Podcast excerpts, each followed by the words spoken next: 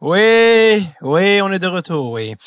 Je viens tout juste de finir l'enregistrement de cet épisode euh, fleuve. Oui, à chaque année je le dis, mais bordel, on a bossé les trois heures.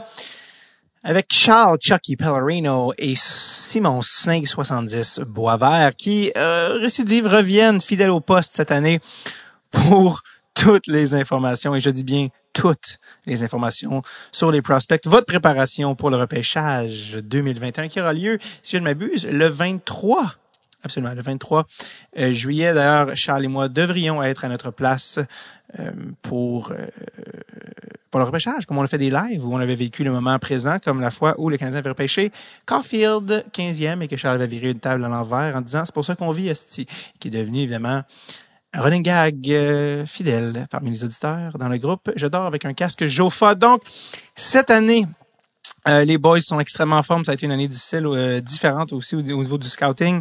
Je vous rappelle que si vous voulez, parce que tu sais, il y a beaucoup d'informations dans le dans le podcast. Charles parle de ses joueurs. Il va évidemment mettre le document en onde sur le Patreon.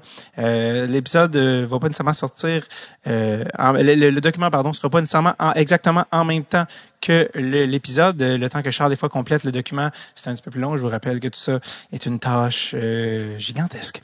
Donc, ça se peut que les le, document soit euh, mis euh, dans la semaine après l'épisode. N'ayez crainte, euh, il devrait être là avant le repêchage pour que vous ayez votre petit guide suivre hein, quand un gars sort, savoir ok ouais c'est le fun, je, je, je, je, comprends, je, suis là, je suis là, je suis là, je suis là. Donc je, vous dis, je viens de finir l'épisode, je suis brûlé, c'est juste faut, faut, faut qu'on euh, fasse ce petit épisode-là, donc euh, les voix, tout ça. Je vous rappelle, patreon.com slash tape si vous voulez euh, encourager le podcast, c'est la meilleure manière. Et en plus, il va y avoir l'épisode post-mortem avec Charles. On va revenir en détail sur le repêchage, les choix du Canadien et tout le tralala qui va paraître dans les jours après le repêchage. Donc, toutes les raisons sont bonnes pour commencer à vivre votre vie. Voilà, sans plus tarder, c'est Noël. Et c'est Noël avec qui? Simon Snake 70 Boisvert et Charles Chucky Pellerino. Pèlerin. Allez, joyeux Noël.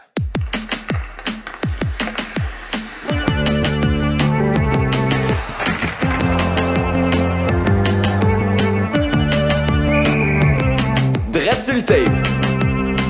Avec David Bocage. It's the most wonderful time of the year. Et oui, nous récidivons, vous l'attendiez, vous l'attendez à chaque année. Mes fidèles acolytes, je vais leur dire salut un à la fois parce qu'on est quand même par Zoom cette année, donc c'est la différence. Je commence avec Charles Pellerin. Bonjour Charles. Bonjour David, joyeux Noël. Oui, écoute, ça arrive une fois par année. Euh, bon, cette année, on sent qu'il y a moins de choses sous l'arbre, mais on reviendra plus tard. euh, on est quand même euh, très excités. On saute dans le magasin de bonbons et par bonbons, je veux dire des jeunes de 17, 18 ans. et par plaisir, je veux dire sugar rush indescriptible quand on parle de puck handling. Euh, Monsieur Simon Snake 70 Boisvert également, qui revient au podcast. Euh, Simon, comment ça va? Ça va bien, merci. Et toi, David? Ça va très bien. Tu es en direct de...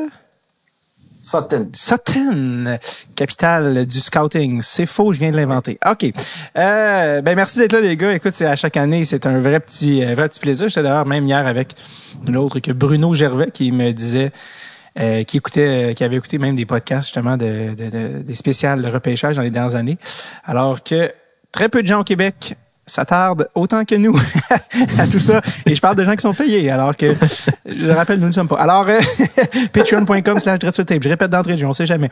Euh, les gars, ça a été une année extrêmement spéciale pour le repêchage. Personnellement, c'est l'année où je suis le plus, euh, où je connais le moins les joueurs, où j'ai le plus de difficultés. Puis je pense que vous êtes juste plus utile et pertinent cette année que jamais parce que c'est un peu, euh, c'est un peu là, la, la, la foire là, avec l'année pandémique.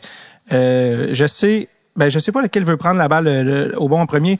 Parlons de cette de ce repêchage. Autant de votre année, les difficultés qu'ont posé la pandémie. Il y a des ligues qui ont carrément pas eu lieu, euh, mm-hmm. dans, même ne serait-ce que dans la ligue canadienne, et aussi par rapport à la qualité de la cohorte.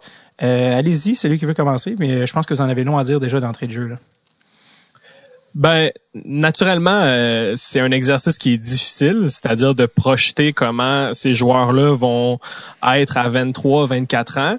Puis euh, cette année, on a un échantillon tellement petit que c'est difficile de se faire une tête sur les joueurs. On a à peu près 20-30 matchs en moyenne pour chacun des espoirs. Il y a des joueurs qui ont joué seulement au tournoi des U18, des joueurs qui ont été joués quelques matchs en Slovénie, en République tchèque, euh, dans des ligues méconnues, des calibres difficiles à, évaluer.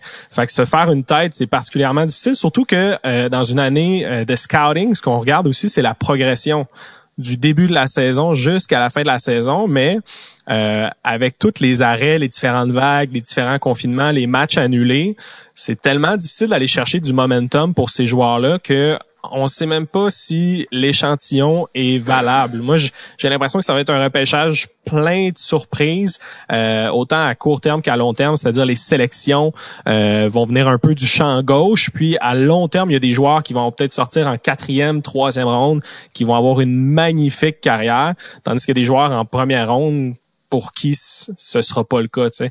Fait que moi, je, m'attends à une année particulière, d'autant plus que le calibre, euh, le trouve plus faible euh, qu'à la normale. Simon, de ton côté, euh, comment ça s'est passé pour le scouting cette année? Ben, ben, je pense que ça résume quand même assez bien. Là. Charles l'a quand même bien résumé, les, les défis qu'on a eu à relever cette année de ce côté-là. Cependant, moi, je te dirais, suite à son commentaire, ça va être intéressant de voir dans les prochaines années si justement il va y avoir plus de flops en première ronde et plus de surprises en troisième, quatrième. Hmm. Parce que oui, l'échantillon est petit, mais il en demeure pas moins que euh, j'imagine que tout le monde a à peu près les mêmes listes avec les mêmes joueurs. Mm-hmm. Ça va être intéressant de voir à quel point il va y avoir des surprises dans le repêchage. Alors, tout le monde a eu à peu près, tu sais, il n'y a pas personne qui a fait une projection différente parce que on a vu tel joueur seulement cinq fois par rapport à un joueur qu'on a vu 40 fois. Donc, je ne sais vraiment pas si en bout de ligne, il va y avoir un, développement euh, de la part de certains joueurs dans les prochaines années qui va faire en sorte qu'il va y avoir tellement de surprises ou tellement de flops. Écoute, on n'aura pas la réponse avant plusieurs années, mais c'est sûr que 2021, on va s'en souvenir longtemps pour cette raison-là. Pour conclure sur la qualité du, du repêchage, euh, c'est pas qu'il n'y a pas de bons joueurs.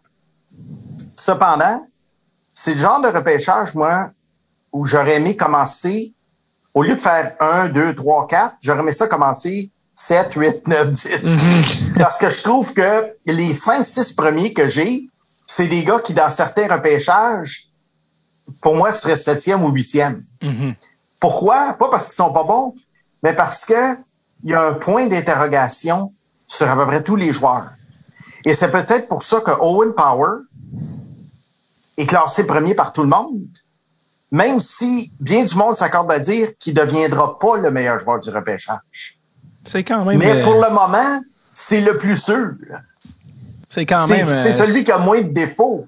Mais c'est pas nécessairement celui qui a le meilleur plafond. Sauf que qui a le meilleur plafond? On ne sait pas. Fait que moi, j'ai essayé de, de concocter quelque chose autour de ça mais ça vaut ce que ça vaut. Puis c'est rare que je te dise ça, parce qu'habituellement, moi, j'arrive avec mes listes, puis, puis je donne pas l'excuse de la pandémie non plus. C'est juste une cuvée qui est comme ça. Alors que moi, j'arrive avec ma liste habituellement comme un bulldozer. Ouais. Là, j'arrive avec ma liste pour employer, euh, tu sais, pour dire, je te dirais pas bien humblement, mais je te dirais que j'arrive avec ma liste avec des réserves. Hmm, ça c'est pas le c'est pas le snake que j'ai connu moi Martin Cromia qui me fait dire que non c'est euh, euh, ben écoute je, je comprends écoute c'est c'est il y a comme un black swan entre la qualité de la QV et le contexte de pandémique qui a diminué le scouting qui fait que ça bref ça Charles tu voulais rajouter quelque chose? Ouais, j'allais dire, s'il y a peut-être un, élément positif de tout ça, c'est que pour la première fois, les joueurs ont peut-être eu un peu plus de temps de gymnase, un peu plus de temps hmm. pour euh, se renforcer. Puis moi, je trouve que certains joueurs pour qui euh, ça l'a paru, on y reviendra, mais un joueur comme Logan Stankoven ou euh, Brennan Hoffman, j'ai vu la différence, puis je, je la trouve considérable. Fait que s'il y a un silver lining pour moi, c'est ça, c'est le temps euh, de gymnase. Puis pour rebondir sur ce que tu disais un peu, Simon, je suis, je suis tellement d'accord pour ce repêchage-là. Je trouve que tu échanges de la certitude pour euh, du potentiel. À chaque fois, c'est ça, c'est le juste équilibre entre les deux. Est-ce que ce joueur-là, je le prends trop tôt ou je le prends trop tard? Tu sais, Je, je trouve que plus que jamais, euh, il y a des joueurs qui peuvent sortir dans le top 5, mais qui peuvent aussi sortir top 15. Tu sais, Je, je trouve vraiment qu'il y a un, un écart là, assez grand.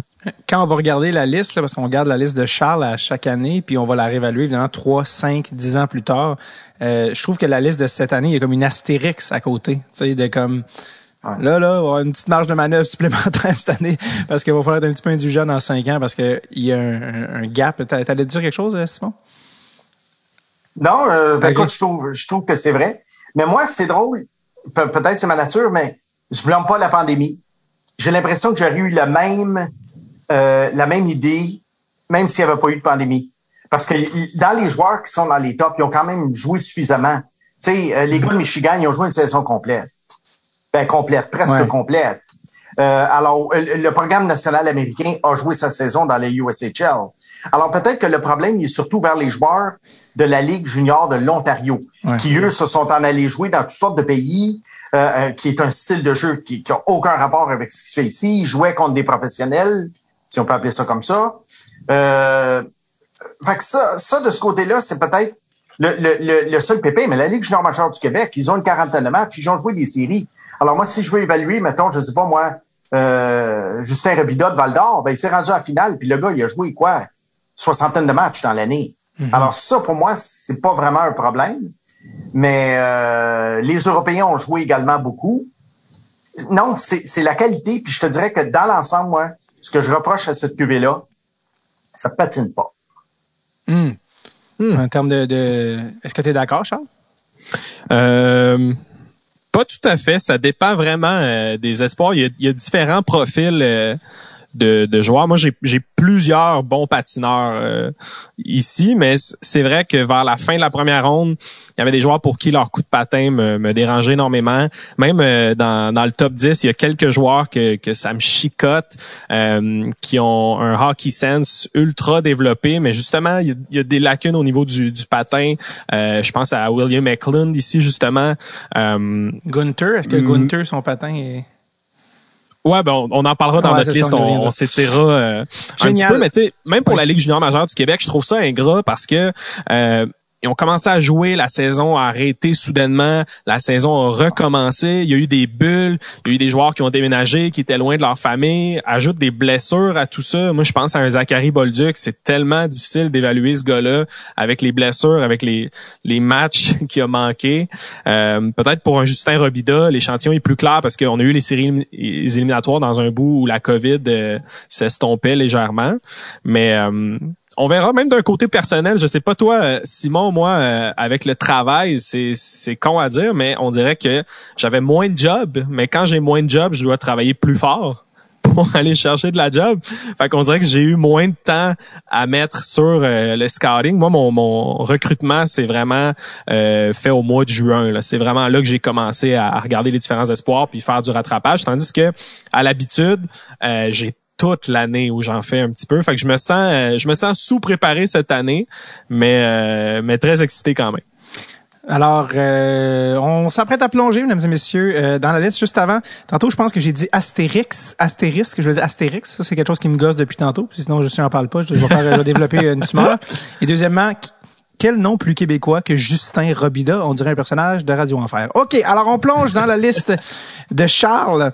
Euh, évidemment, comme d'habitude, là, euh, comme d'habitude, on va suivre la liste de, Charles juste pour pas euh, faire trop de ping-pong. Puis évidemment, euh, Simon va, euh, va euh, évidemment prendre la balle au bon par rapport à où il y a le gars, qu'est-ce qu'il pense du joueur en question, lui il l'a peut-être plus haut, il l'a peut-être plus bas. Évidemment, des surprises euh, euh, assez olées en suivront parce que généralement Simon est un fan de surprises et de joueurs euh, un petit peu plus un peu plus étonnants. Donc euh, allons-y Charles, commençons avec le début du début. Repêchage 2021. Qui est au top de ta liste? J'ose espérer sans surprise, mais sans non plus une excitation de type McDavid. Euh, Est-ce que c'est ce bon vieux euh, défenseur qui va jouer au Michigan l'an prochain? Écoute, David, tu, euh, tu m'enlèves les mots de la bouche pour euh, le joueur numéro un sur ma liste. J'ai été avec euh, le consensus. J'ai été avec le défenseur format géant des Wolverines de l'Université du Michigan, un nom tout droit sorti de la WWF dans les années 90. Owen Power, un défenseur format géant, 6 pieds, 6 pouces, tout près de, de 215 livres. Il y a il y a beaucoup de choses à aimer de, de Owen Power. Euh, je trouve ça dommage sa position parce que c'est vraiment un joueur exceptionnel. On dirait qu'on est déçu d'avoir un Owen Power euh, dans le haut du repêchage, mais c'est un défenseur ultra mobile, c'est un bon passeur, un bon tir. Moi, je, je trouve que c'est le genre de défenseur que tu peux pas aller chercher via le marché des transactions, sauf si il joue à Columbus. C'est vraiment le genre de joueur que quand tu l'as dans ton équipe, tu le préserves euh, avec soin. Il va jouer à peu près 25 minutes par match. Euh, c'est pas un défenseur physique proprement dit. Euh, malgré son gros gabarit. Euh, c'est davantage un patineur. Il va utiliser sa longue portée pour euh, couper des jeux à la ligne bleue. Il peut utiliser son corps davantage en protection de rondelle. Moi, je trouve qu'en relance, souvent son pattern, c'est de, vaincre la pression adverse, de battre le premier attaquant, puis de protéger la rondelle jusqu'à la ligne rouge pour ensuite alimenter ses, ses attaquants. Euh, du côté des, des défauts, c'est pas les meilleures mains du repêchage. Il y a des bonnes mains, mais c'est pas les meilleures mains. Le long de la ligne bleue sur l'avantage numérique, moi, j'ai euh, un astérisque ici. euh, il trouve le moyen d'aller chercher les lignes de tir. Il y a un bon lancer frappé. Je l'ai trouvé un peu trop porté à l'attaque cette année dans l'Université du Michigan, mais c'est difficile de lui en vouloir avec... Euh, avec son talent puis le calibre, moi je pense que c'est le genre de truc euh, qui va moduler au fur euh, au fur et à mesure. Fait que pour moi, Owen Power c'est euh, le choix logique, même si peut-être que ce sera pas le, meilleur joueur à long terme. Pour les comparatifs, j'irai avec un Victor Edman, mais moins offensif. Peut-être un Colton Parayko plus offensif, un genre d'entre deux. On parle pas de Rasmus Dalin, c'est ce que tu me dis. Non. tu as d'ailleurs dit impossible d'aller chercher par échange, sauf à Columbus. Je rappelle qu'il s'en va à Buffalo et que Buffalo, s'il nous a appris une chose dans les dernières années, c'est que tout peut chier à tout moment. Donc, euh, juste euh, d'ailleurs que tellement que euh, apparemment que Owen Power se serait déjà commis à retourner au Michigan pour l'année prochaine, alors que souvent bon, les premiers choix total, certains vont sauter directement à la Ligue nationale, mais c'est le bon choix. Honnêtement, David, c'est le bon choix avec l'équipe que Michigan va avoir. Je pense que tu peux te permettre une année de plus, puis euh, tu vas chercher le championnat. Et je te dirais même avec l'équipe que Buffalo va avoir, c'est une excellente décision de retourner au Michigan.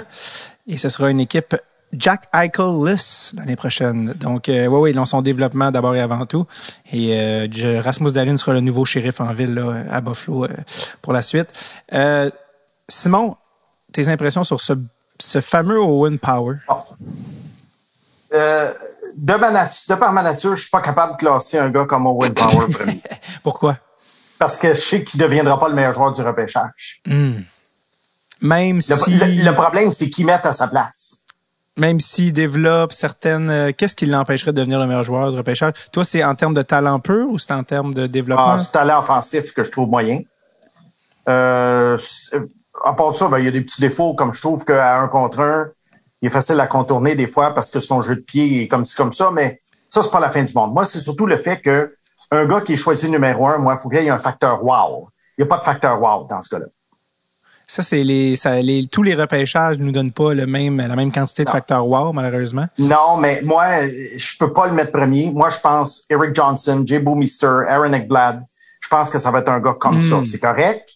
Mais pour moi, euh, si je repêche premier, faut que j'essaie de trouver quelqu'un qui va devenir une superstar. le problème, c'est que, que, cette année, c'est l'année idéale pour se tromper, si tu fais ça. Mhm. Alors, c'est pour ça que euh, j'ai cinq joueurs classés avant One Power. Je l'ai mis sixième. Et maman. Est-ce que, est-ce que les cinq vont devenir meilleurs que lui? Non. Et il y en a d'autres qui vont devenir meilleurs que lui, que lui, qui vont être classés après. Il y en a qui vont, probablement, qui vont être classés avant lui, qui vont le devenir.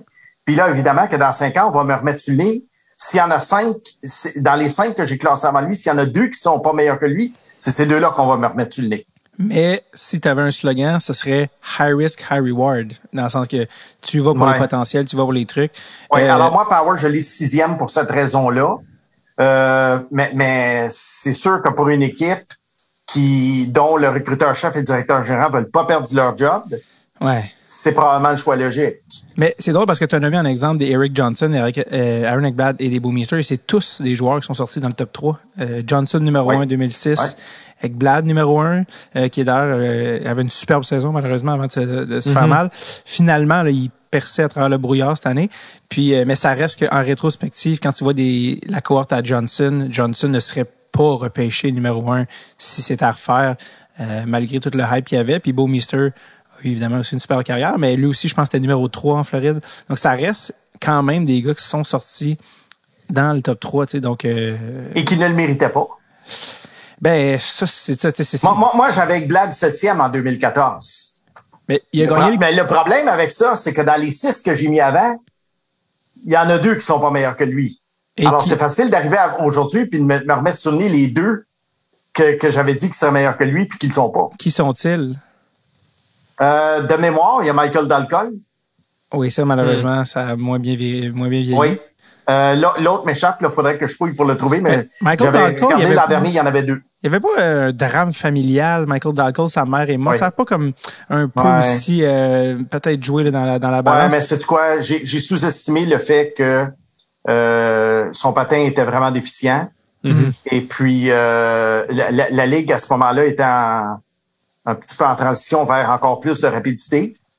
Puis ça, ben, écoute, j'ai omis cette euh, lacune-là, puis il y a aussi toutes les il y a aussi toutes les vagues dans le sens que Ekblad, l'année suivante, a gagné le quart 2. Donc là, tu as peut-être dû t'en, mordre les doigts. Mais après ça, il y a eu quelques saisons où il y a eu une petite, un petit dip dans son jeu. Puis jusqu'à cette année où il y a vraiment, euh, qui est vraiment sorti un peu, là, euh, là, les gens ont recommencé à nommer son nom pour les Olympiques. Mais il y a eu quelques années où on s'est dit, mon Dieu, est-ce qu'il a atteint un plafond de verre? Donc, euh, je suis quand même pas encore fixé sur Aaron Ekblad. Puis ça fait déjà quoi, 4-5 ans au moins qu'il est dans la ligue. Donc, euh, prends plus. Ah, sept ans, sept ans. 7 ans, tu sais, fait que je suis même pas encore fixé sur lui, puis ça fait déjà 7 ans, fait Parmi les gars que j'avais avant lui, là, il y avait Dreisaitl, Nylander, Mhm. euh, euh, comment il s'appelle? Euh, Ehlers? Ni-. Nic- Nicolas Ehlers Ouais. à Winnipeg? Ouais, Ouais. ouais, que j'avais avant lui. Mais il y a d'alcool, puis il y en avait un autre que j'avais avant lui qui a complètement euh, qui a complètement floppé. Il faudrait que je me souvienne. Là. Alors, vois-tu, c'est ça qui est embêtant. Avec les, les cinq gars que je vais te nommer avant, les cinq ne deviendront pas meilleurs que Owen Power. Mais quand tu vas regarder la liste dans 6-7 ans, d'après moi, Owen Power, ça va peut-être être le septième ou huitième ou neuvième meilleur joueur du draft. Moi, Mais- comme Ekblad, comme Boomister, comme Eric Johnson et compagnie. Génial. Euh, je, te, je te suggère de, de nous garder un peu de suspense. On va continuer avec la liste de Charles. Et quand on arrivera à ton premier choix, euh, Ouais. tu sortiras un lapin de ton chapeau. Euh, question de se garder un peu de, euh, de, de suspense. Charles, qui as-tu au deuxième échelon? Et à partir de ce moment-là, tout peut changer parce que euh, je regardais même les listes euh, des, des scouts de, de Athletic, Proman, Wheeler. Écoute, en termes de deuxième choix, je pense qu'ils ont quatre, euh, ils ont des joueurs qui ont mis à quatre positions différentes. Donc c'est vraiment euh, un, il y a un petit côté free for all là, cette année. euh, qui t'a élu au deuxième rang? Écoute, euh, c'est un joueur que j'ai euh, passé très près de mettre euh, au premier échelon. C'est un joueur que j'adore. Euh, j'ai mes réserves encore une fois, mais c'est Matty Beniers Matt Beniers, le centre. pour le Michigan aussi. Ça, Matt Beniers, moi, si j'avais un enfant puis je voulais le pousser très très fort à jouer dans la Ligue nationale de hockey, euh, de manière malsaine évidemment, je pense, je pense que je lui ferais écouter des matchs de Matt Beniers. Il y a tellement de choses à aimer de ce gars-là, son intensité, sa sa hangue, c'est un joueur complet sur 200 pieds, c'est un joueur avec des bonnes mains, un bon lancer, un peu de tout. C'est pas un talent offensif exceptionnel. C'est pas son compatriote Ken Johnson, mais je trouve que Matt Beniers, c'est un gagnant. Puis moi, en, en finale contre le Canada au championnat mondial junior, je trouve que c'est le joueur qui a le plus élevé son jeu euh, en sortie de zone, juste une, une confiance pour un gars de 18 ans comme ça, qui, qui était le plus jeune du club, par ailleurs. Euh, moi, je trouve que ça va être un gagnant, un potentiel capitaine à long terme. Si euh, Seattle peut mettre la main sur Matt Bernier, je crois que c'est une très bonne sélection. Euh, Il y a des gens qui parlent de Jonathan Taze.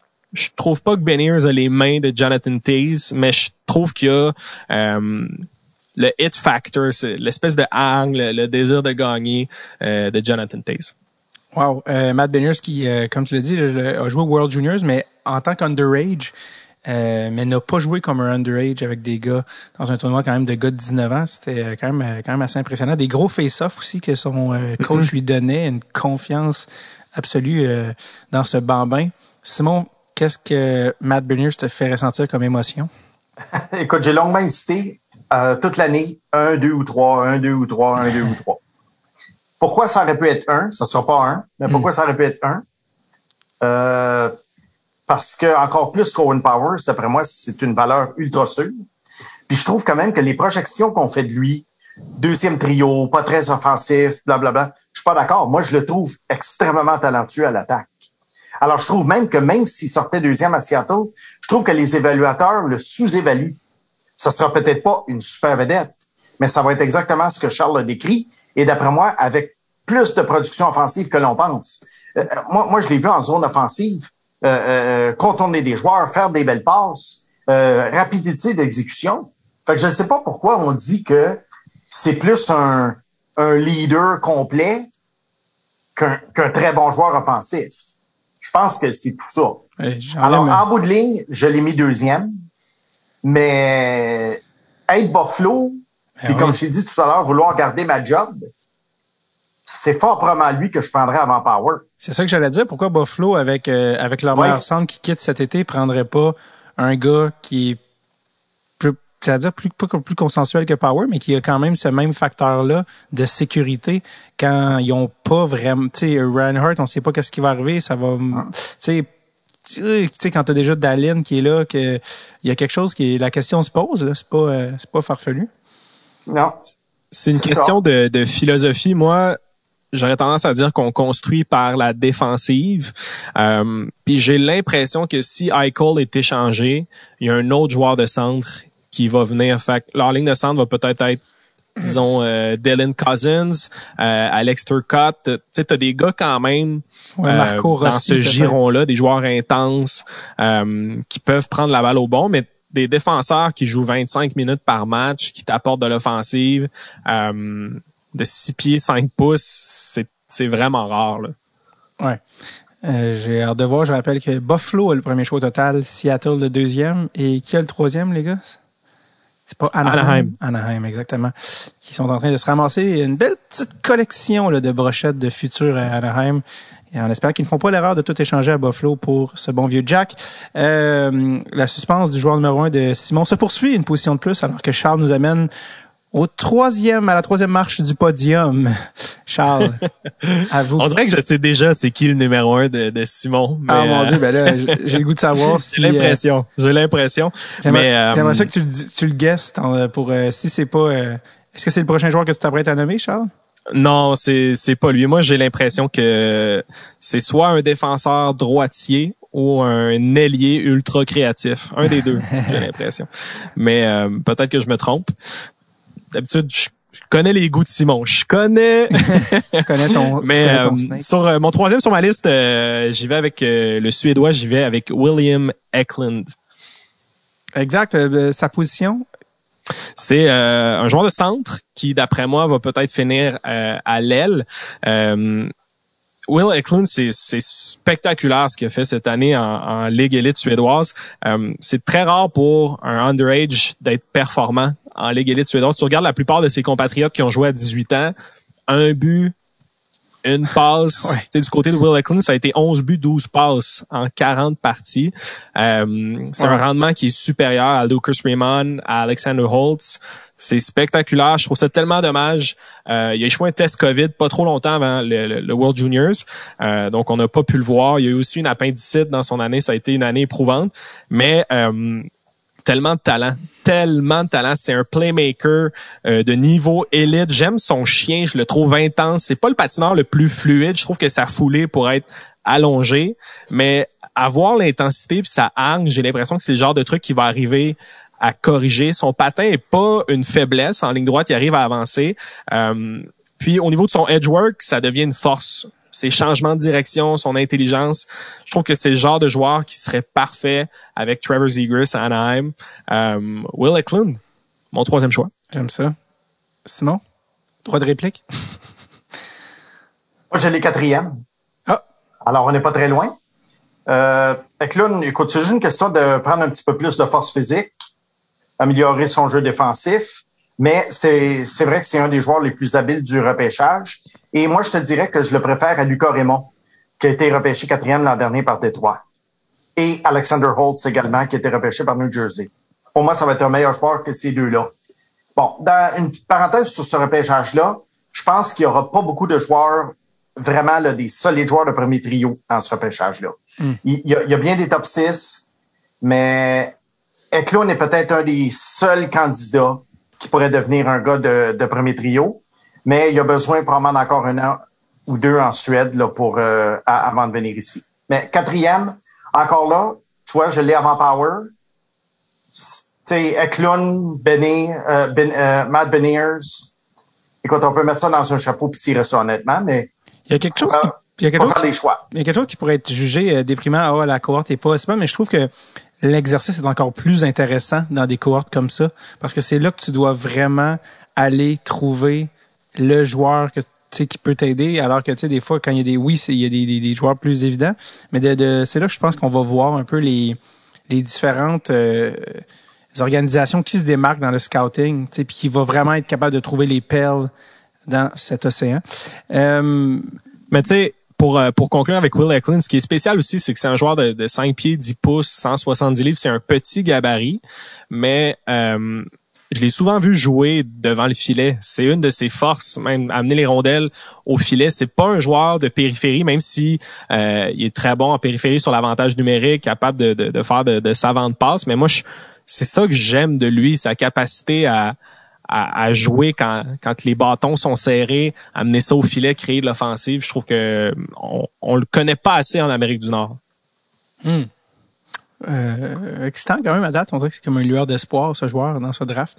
Donc, euh, oh, c'est drôle parce que la vidéo de Charles Lag, fait que je le vois parler comme cinq secondes après qu'il a fini sa phrase. Euh, donc, euh, génial. Charles, écoute, euh, s'il n'y a rien à rajouter sur Will Eklund, euh, tu peux, tu peux poursuivre. Yes, mon euh, mon quatrième joueur. On y va, euh, on y va dans le plus excitant. Quatrième joueur, j'ai placé Kent Johnson, euh, qui est le troisième joueur du euh, du Michigan. Euh, c'est le genre de joueur que j'ai eu beaucoup de difficultés à évaluer au, au- fur et à mesure que l'année avançait parce que c'est pas le joueur le plus impliqué. Je dirais ça comme ça. Défensivement, euh, c'est pas son plaisir. Euh, mais en offensive, il n'y a pas un joueur qui est aussi créatif et habile que lui cette année. Au niveau du, du potentiel de la projection, je trouve que c'est vraiment euh, c'est un wild card, Ken Johnson. Je pense pas que les équipes de la Ligue nationale vont le laisser passer euh, le cinquième échelon, personnellement.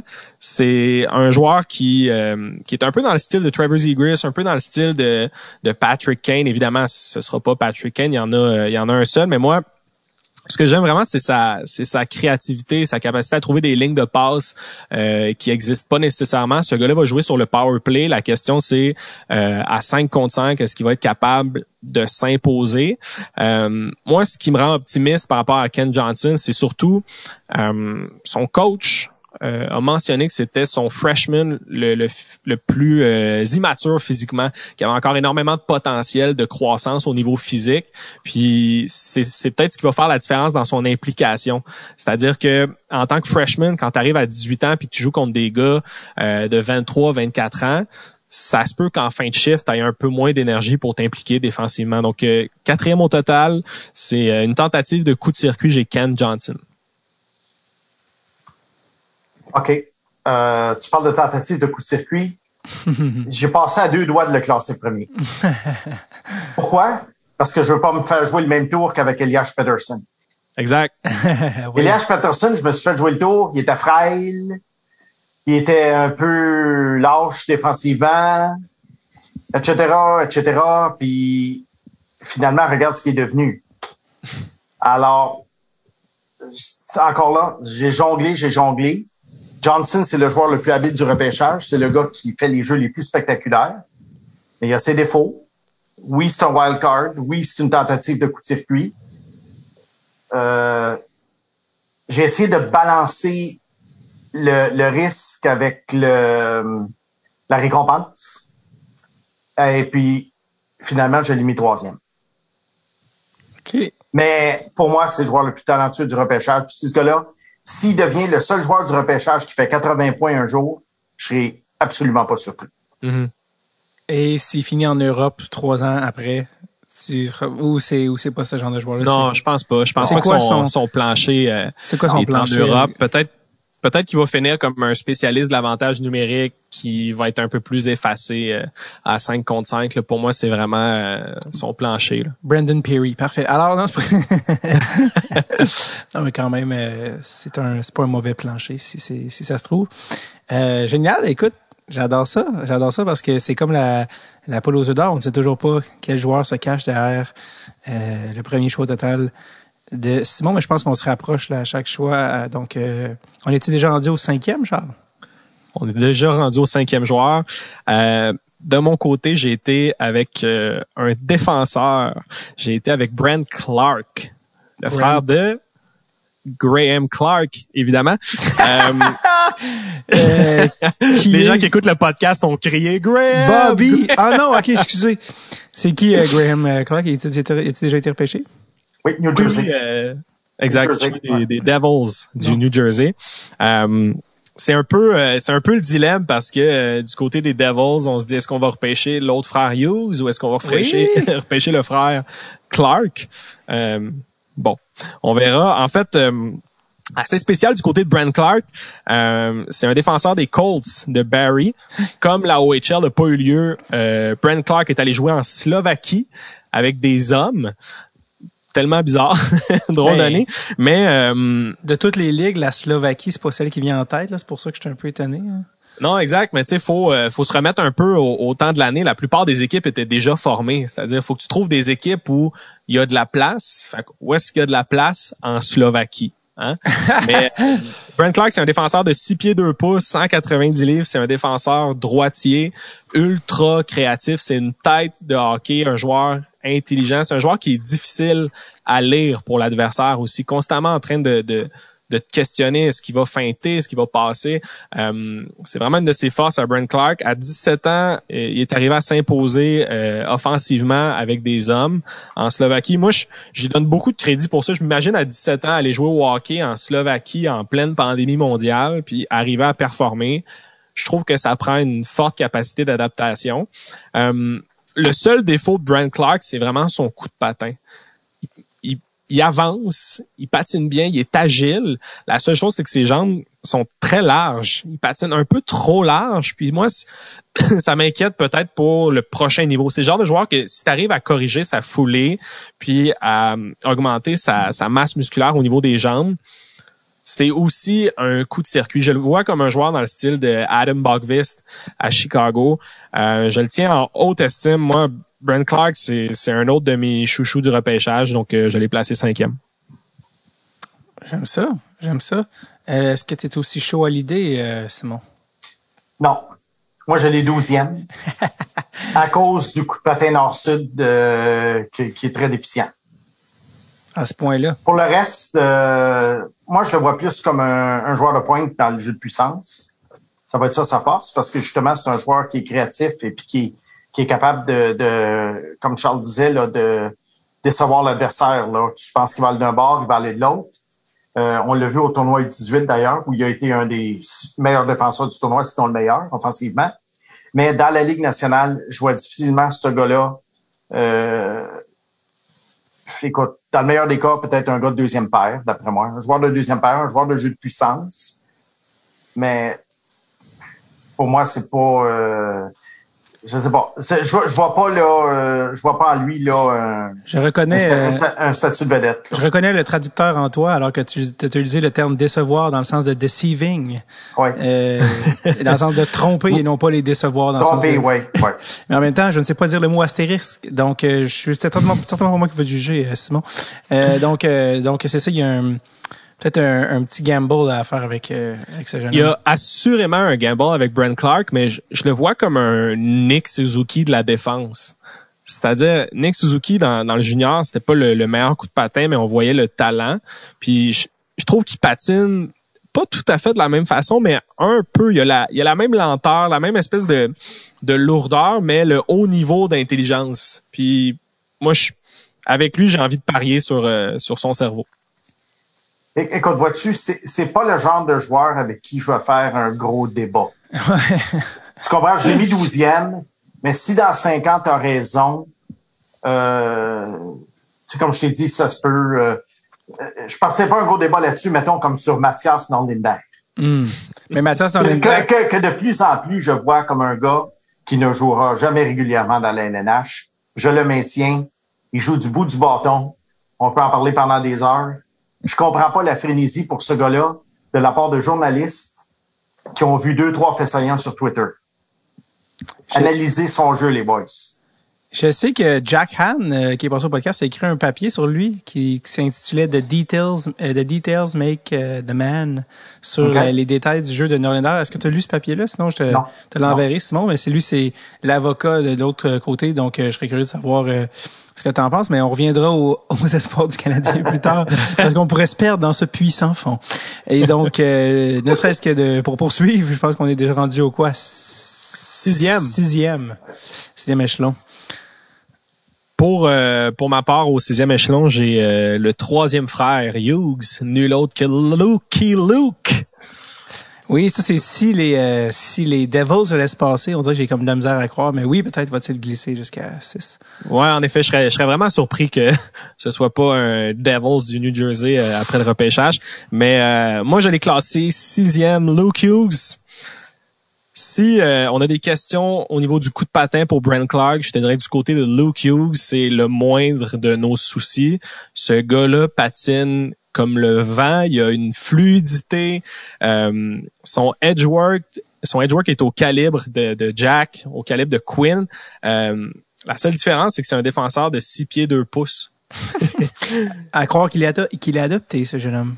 Exact. C'est vraiment, euh, c'est vraiment comme une licorne dans, dans sa famille.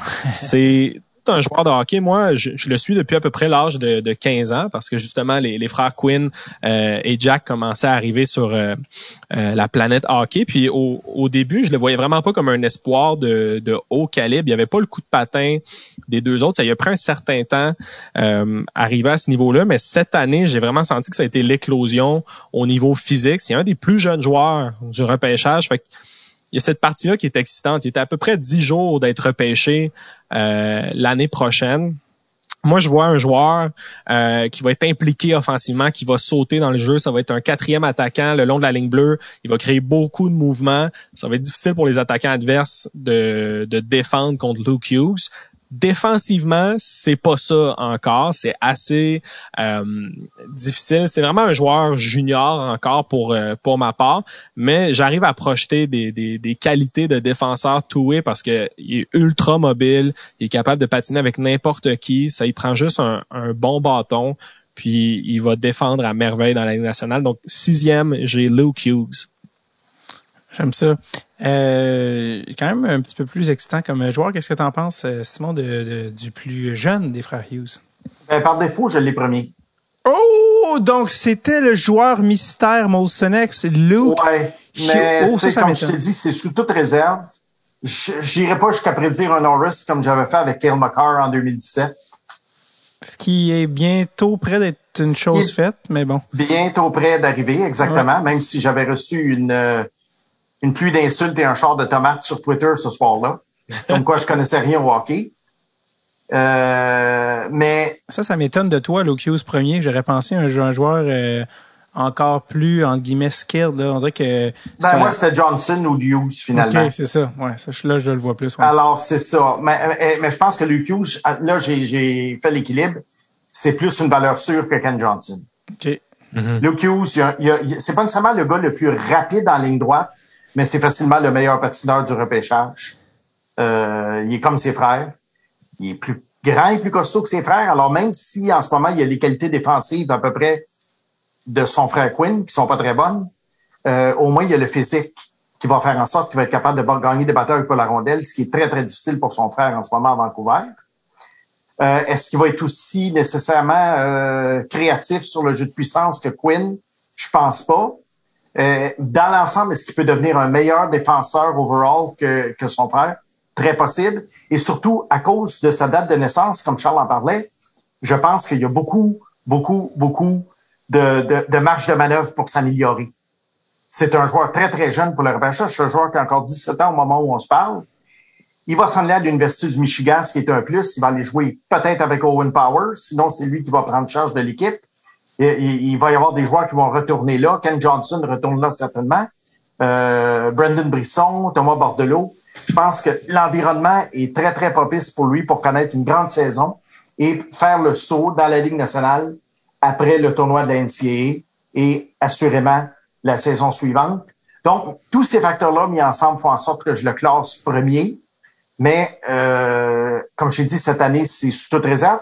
Par contre, est-ce que je le prendrai à long terme devant Owen, Power? Est-ce que je mettrais ma job en jeu, Hughes devant Power à la défense, si j'étais un recruteur de Buffalo? Oui. Oh, donc oui, quand même.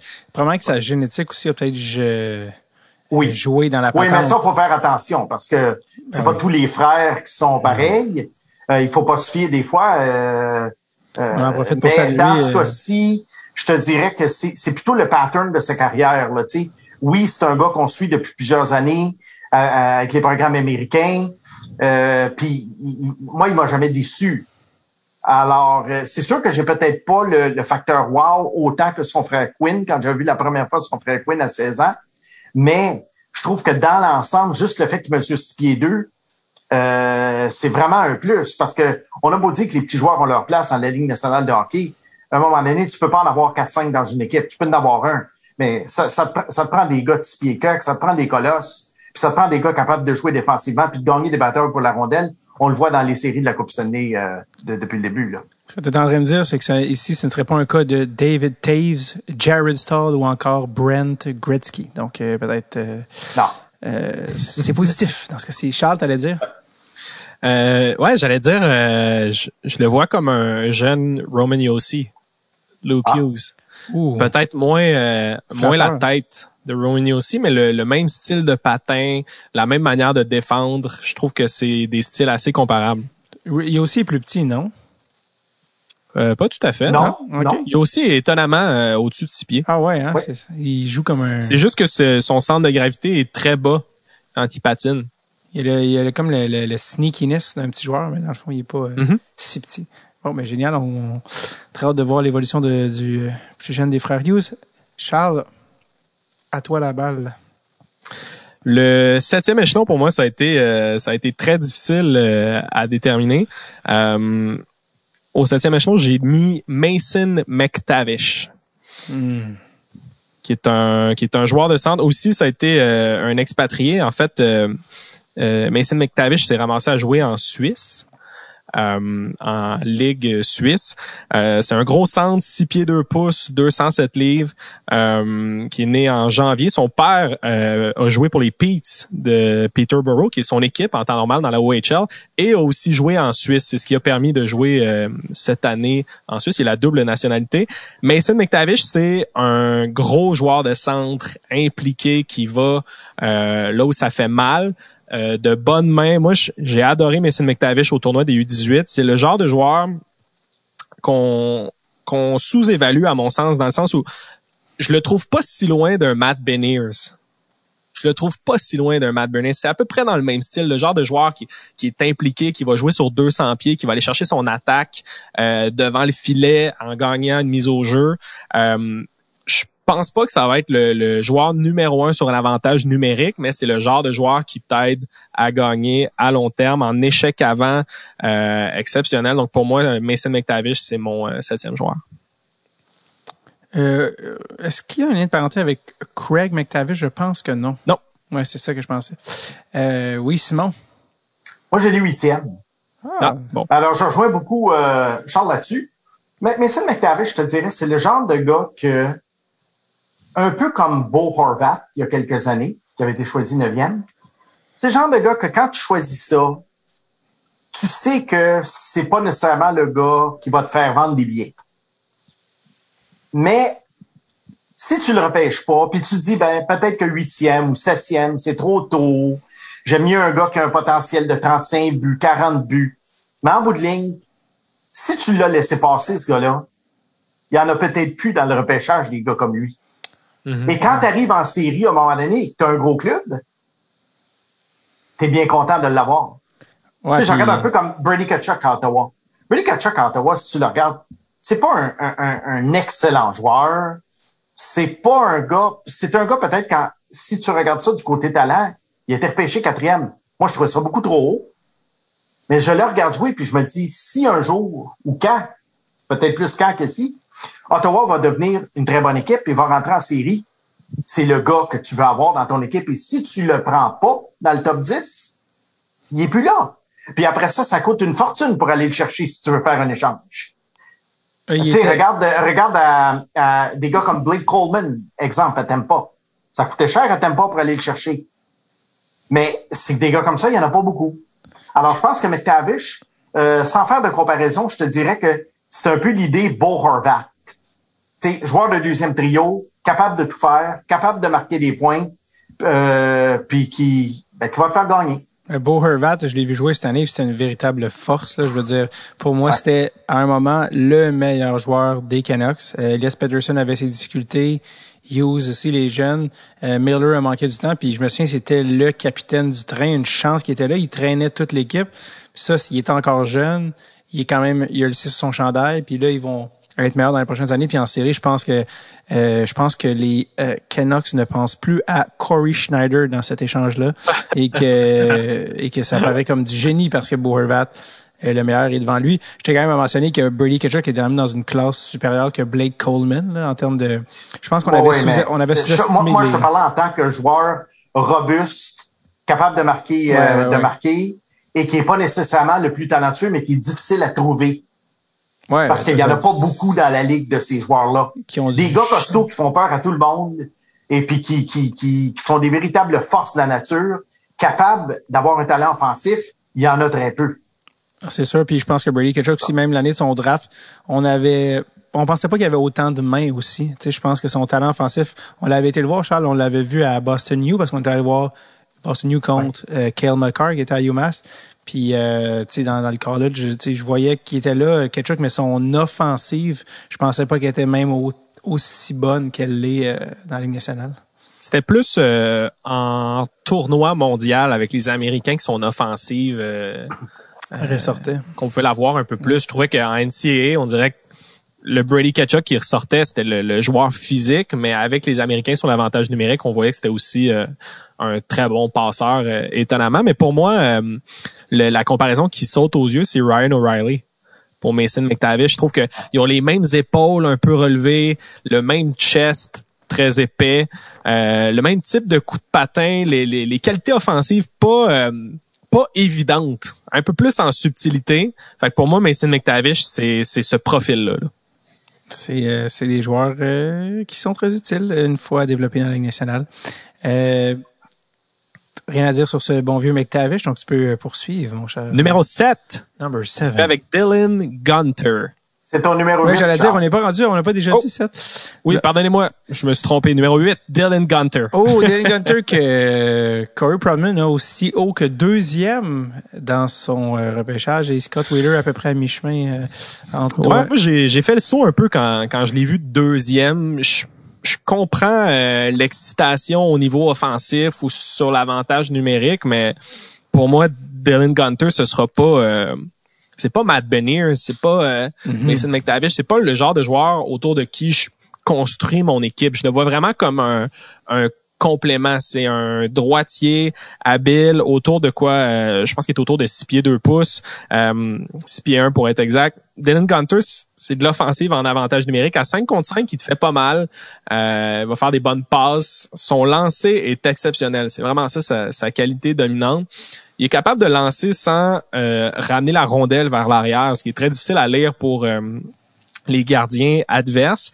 Moi, où j'ai de la difficulté, c'est que je vois pas un patineur émérite. Je vois pas un joueur qui est capable de transporter la rondelle de sa zone à la zone adverse. C'est vraiment le genre de joueur qui est un peu prolétaire de son centre. Fait que moi, avec un joueur de centre créatif, euh, disons un Trevor Zegras, justement, peut-être que Dylan Gunter est le bon complément. Il joue un style il joue un style à la Steven Stamkos, c'est-à-dire que Stamkos peut disparaître pendant longtemps puis en mettre une dans le top cheese, puis ah, son match est fait. Euh, j'ai eu beaucoup de difficultés à, l'évaluer. Pour moi, c'est peut-être un joueur qui va finir sur le deuxième trio même. Mais euh, au huitième échelon, je trouvais que c'était le, le meilleur pari. Tu m'avais demandé d'ailleurs d'aller scouter ce bon vieux Dylan, puis je l'ai vu euh, beaucoup moins que toi, c'est sûr, euh, jouer, mais euh, ça me sautait pas aux yeux. Euh, il me sautait pas aux yeux comme il- j'avais- Ouais. on dirait qu'il avait les pieds lourds, il était très euh, un genre de gars que je, je comprends qu'il domine dans le junior, évidemment son tir est, est meilleur que la ligue puis tout ça.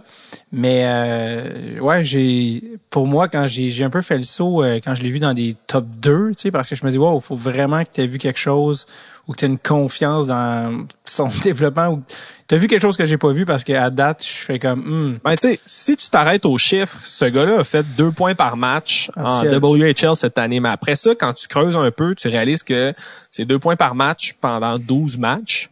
euh, Oui, c'est dans ça. la meilleure équipe de la Western Hockey League. Ça fait, ça fait beaucoup. Moi, je trouve qu'au tournoi des U18, il a donné exactement ce qu'il va être.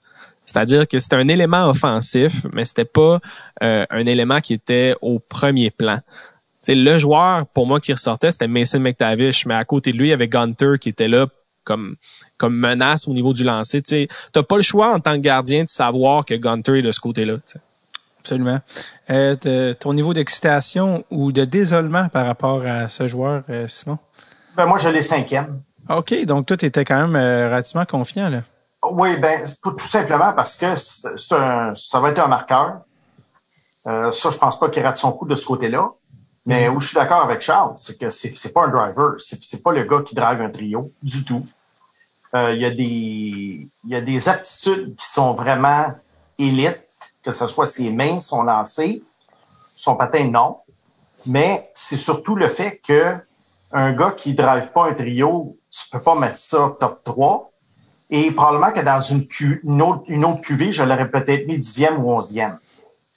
Hmm. Mais euh, et la QV étant ce qu'elle est, ben je pense que dépendant avec qui il joue, c'est un gars qui peut faire probablement un 30-35 buts.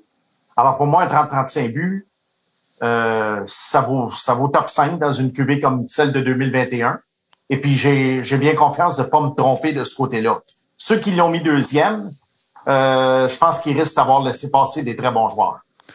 Euh, parlait Alors, de... euh, j'ai été surpris de voir que Gu- Gunter soit euh, mis, placé au deuxième rang, à moins qu'on accorde, à moins qu'on se dise, c'est quoi, un marqueur dans ta tête assuré de 35 buts, ben c'est mieux que Ken Johnson, euh, qui, qui ne sait pas trop trop qu'est-ce qu'il va devenir. Mhm. Sais, ça dépend comment tu vois ça. Il y a eu beaucoup, a fallu faire beaucoup, beaucoup de pondération dans l'évaluation cette année. Je sais pas ce que tu en penses, Charles, là, mais moi, j'ai, Ouais. j'ai, j'ai constamment pondéré euh, les, les, les, le, le risque et le, le potentiel. Je suis 100% d'accord. Moi, euh, ma liste au complet est un grand compromis. là. Il y a des joueurs euh, en qui je crois plus, puis je les, je les ai mis un peu plus haut, mais en même temps, je je, jouerais pas, euh, jouerais pas ma carrière de recruteur sur ces gars-là. Il y a peut-être il y a peut-être huit joueurs dans ma liste en qui je crois vraiment, puis il y en a d'autres. Il y a un moment où je me sentais obligé de les mettre parce que je reconnais les qualités, mais sans sans le sentir. Tu sais. Mais, mais je vais te poser une question juste avant qu'on continue avec ton neuvième choix. Combien de joueurs là que tu as senti que c'était vraiment là des choix de première ronde là, puis tu n'avais aucune inquiétude? On est obligé d'en mettre 31 ou 32 là. Et il y en a combien vraiment là, que tu aurais mis là, sans inquiétude? 10, OK. 14. Ouais, c'est ça. Moi, j'étais moi, j'étais à peu près à. Ouais, j'étais à peu près à 14, 15. Ouais. OK. Donc, on se rejoint là-dessus. Ce qui en dit long, ça, me, même. ça me rassure. pas, pas, pas, pas que le consensus me. Moi, moi le consensus m'a jamais rassuré, mais je t'avoue que euh, souvent on voit les, les choses de la même façon. Fait que euh, j'étais curieux de savoir ton euh, ton feeling, puis je vois qu'on a la même on a eu la même opinion de ce repêchage-là. À chaque fois qu'on parle de joueurs complémentaires, le mot qui me vient en tête, c'est le syndrome Phil Kessel. Capable. Euh, Ouais. Sauf que je pense que Kessel a quand même plus de patins euh, Ouais. que ce bon vieux Dylan. On revient à l'épisode dans un tout petit instant. Le temps que je m'adresse aux messieurs qui écoutent en ce moment, parce que hum, je pense que le rêve ultime de quiconque qui écoute l'épisode, c'est qu'un jour, vous ayez la chance que, à défaut que ce soit vous, votre progéniture soit discutée sur ce programme et évaluée euh, méticuleusement par Monsieur Chucky Pellerino. Et pour ce faire, euh, pour mettre les chances de votre côté, je pense qu'il faut aller à la base, à la base de la création de votre future tour qui va exceller au hockey. Et j'ai nommé vos testicules, messieurs. Absolument vos gosses. Oui! Oui, j'ai pas peur des mots. Et qui dit nouvelle génération de joueurs dit testicules, mais dit aussi nouvelle génération de Lawnmower, le Lawnmower 4.0 pour s'occuper de vos testicules, monsieur, de Manscaped. C'est la meilleure manière de vous occuper de vos testicules et de chérir ces deux petits bijoux de famille qui vous permettraient de créer le prochain Sidney Crosby. Faites comme 2 millions d'hommes partout à travers le monde qui confient le soin de leurs testicules à Manscaped et utilisez le code DST20 au manscaped.com. Là, je comprends, les séries ont été longues euh, et je comprends la tradition des séries de se laisser pousser la barbe en haut. Mais des fois aussi, ça vient avec peut-être une petite barbe en bas aussi qui, qui peut-être qui manque euh, peut-être d'ajustement, de euh, peut-être de trim, hein, de propreté. Et c'est parfait car le Lawnmower 4.0 va s'en occuper. Parce que là, on commence à déconfiner. Il faut commencer à, penser là, à, à recommencer à venir dans le vrai monde. Et, euh, et le Lawnmower a même une, une technologie brevetée qui s'appelle euh, Skin, Skin Safe. Et ça, c'est assez euh, formidable. Ça permet d'éviter à vos testicules de souffrir euh, d'un high sticking, d'une mineur double pour bâton élevé. C'est-à-dire qu'il y a du sang, quand il y a une coupure, quand il y a du sang, quand, quand il y a une coupure, qu'il y a du sac saigne, c'est dégueulasse. Et ben, en fait, c'est, c'est, euh, c'est walkie, c'est illégal. Puis euh, dans le contexte euh, vos testicules, c'est extrêmement paniquant. Donc évitez ce genre de, de conséquences hein, avec le Lawnmower 4.0. D'ailleurs, ça vient avec le Weed Whacker pour le nez, ça vient avec le, le, le, des boxers, le sac de voyage. Il y a même également du désodorisant pour couilles avec tous les soins d'après Écoute, c'est pas compliqué. Vos, couilles vont avoir le swag de la back coiffe à Brian Burke. Ça a de la gueule quand même. Ça a de la gueule, hein, faut le dire. Donc, je rappelle, obtenez 20% de rabais et le shipping gratuit en utilisant le code DST20 au manscape.com. Ça, c'est 20% de rabais et le shipping gratuit en utilisant le code DST20 au manscaped.com. Allez, les gars. Si vous le faites pas pour vous, faites-le pour la prochaine génération de talents discutés sur ce podcast. numéro 9, comme dirait quelqu'un qui travaille à C'est quoi? Numéro 9. Euh, J'ai Simon Edvinson. Oh, quelle position? Euh, c'est un défenseur, format géant aussi. On parle d'un défenseur de 6 pieds 5 pouces, autour de 207 livres. Simon Edvinson, c'est euh, un cauchemar pour les recruteurs parce que il y a des moments où tu dis je fais peut-être une erreur en sortant de mon top 3, puis il y a des moments où tu fais ouf, je fais peut-être une erreur en le mettant dans mon top 10. Tu sais. Hmm. Euh, Simon Edvinson, c'est un gars qui s'est euh, promené cette année, il a joué dans à peu près toutes les ligues suédoises possibles. Euh, ce qui est intéressant, c'est que c'est un gars, pour son gabarit, qui a des mains exceptionnelles. Il a les mains d'un joueur de 5 pieds 10 pouces. C'est ça qui est excitant pour Simon Edvinson, ultra agile, patine très bien. Il est pas euh, ultra dynamique, mais il est fluide, il est smooth, c'est sans effort. Euh, c'est un joueur qui est capable d'être physique quand il se décide aussi. Il peut euh, distribuer des, bonnes mises en échec. Moi, ce qui m'inquiète, c'est ses décisions avec la rondelle. C'est un joueur qui veut trop en faire. Moi, je regardais le tournoi des, des U18, puis je me demandais si c'était un hockey IQ moyen ou juste sa position dans l'équipe qui faisait en sorte que il voulait trop en faire, il voulait trop partir avec la rondelle, déjouer un défenseur. J'aime ça d'un côté, tu sais, un, cheval un peu fou qui qui veut créer des choses, mais de l'autre, on dirait que ça m'insécurise au niveau de la Ligue nationale. Euh, tu sais, c'est un joueur qui peut devenir ultra offensif, puis combiner ça à un gabarit de 6 pieds 5 pouces qui est physique, ça peut vraiment être un défenseur unique. Euh, mais je le prends pas avant le neuvième rang. Pour moi, il me fait penser un peu à, à Sergachev, son, son année de repêchage, c'est-à-dire où on, on voit toutes les qualités, mais en même temps, on a un certain doute qui s'installe. Finalement, Sergachev, ça ça l'a marché. Il s'est quand même épanoui euh, à Tampa Bay, mais hum, moi, je trouve qu'au neuvième rang, euh, c'est le bon endroit pour euh, Simon Edvinson. Si j'avais à trouver un comparatif, j'aurais peut-être tendance à dire chez Theodore à Las Vegas, mais je parle vraiment pas de la qualité de joueur, là, je parle vraiment du profil. C'est-à-dire que chez Theodore, pour moi, euh, il va créer de l'offensive à la ligne bleue avec des, des feintes, il va manipuler l'attaquant adverse, il va se créer des lignes de tir. Je pense que ça, Simon Edvinson est capable de le faire. Mais euh, je, je sais pas. Faudrait que je le rencontre personnellement pour savoir si c'est quelqu'un d'intelligent. Ouais, euh, ton, ton évaluation de- du même joueur, euh, Snake? Ben, moi, je pense que, bon, à chaque année, il y a un joueur qui, dans le repêchage, est surévalué. Hmm. Euh, et pour moi, euh, Simon Edvinson est cet homme cette saison. C'est Euh, je l'ai le. vingt- je l'ai 21e. Ok, Oh, wow. pour toi, c'est un Ouais. red flag. Là. Moi, pour moi, c'est un, c'est un joueur qui, en ce moment, donne l'apparence de dominer à cause de son physique contre les joueurs de son âge. Et euh, je vois pas, tu sais, on dirait que les, tu sais, il y a des joueurs, euh, le, le tout est meilleur que la somme des parties. Ben lui, on dirait que la somme des parties est meilleure que le tout. Hmm. Je le vois pas devenir productif. Euh, je vois probablement un gars, de, un défenseur numéro 4 ou numéro 5 éventuellement. Et puis, tout est une question de projection avec lui. Puis, une affaire que j'ai remarqué dans le, le, le, le- scouting, parce que des fois, il faut revenir en arrière plusieurs années à- après. Tu sais, on a tendance à oublier, on pense à un repêchage, puis on pense au prochain, au prochain.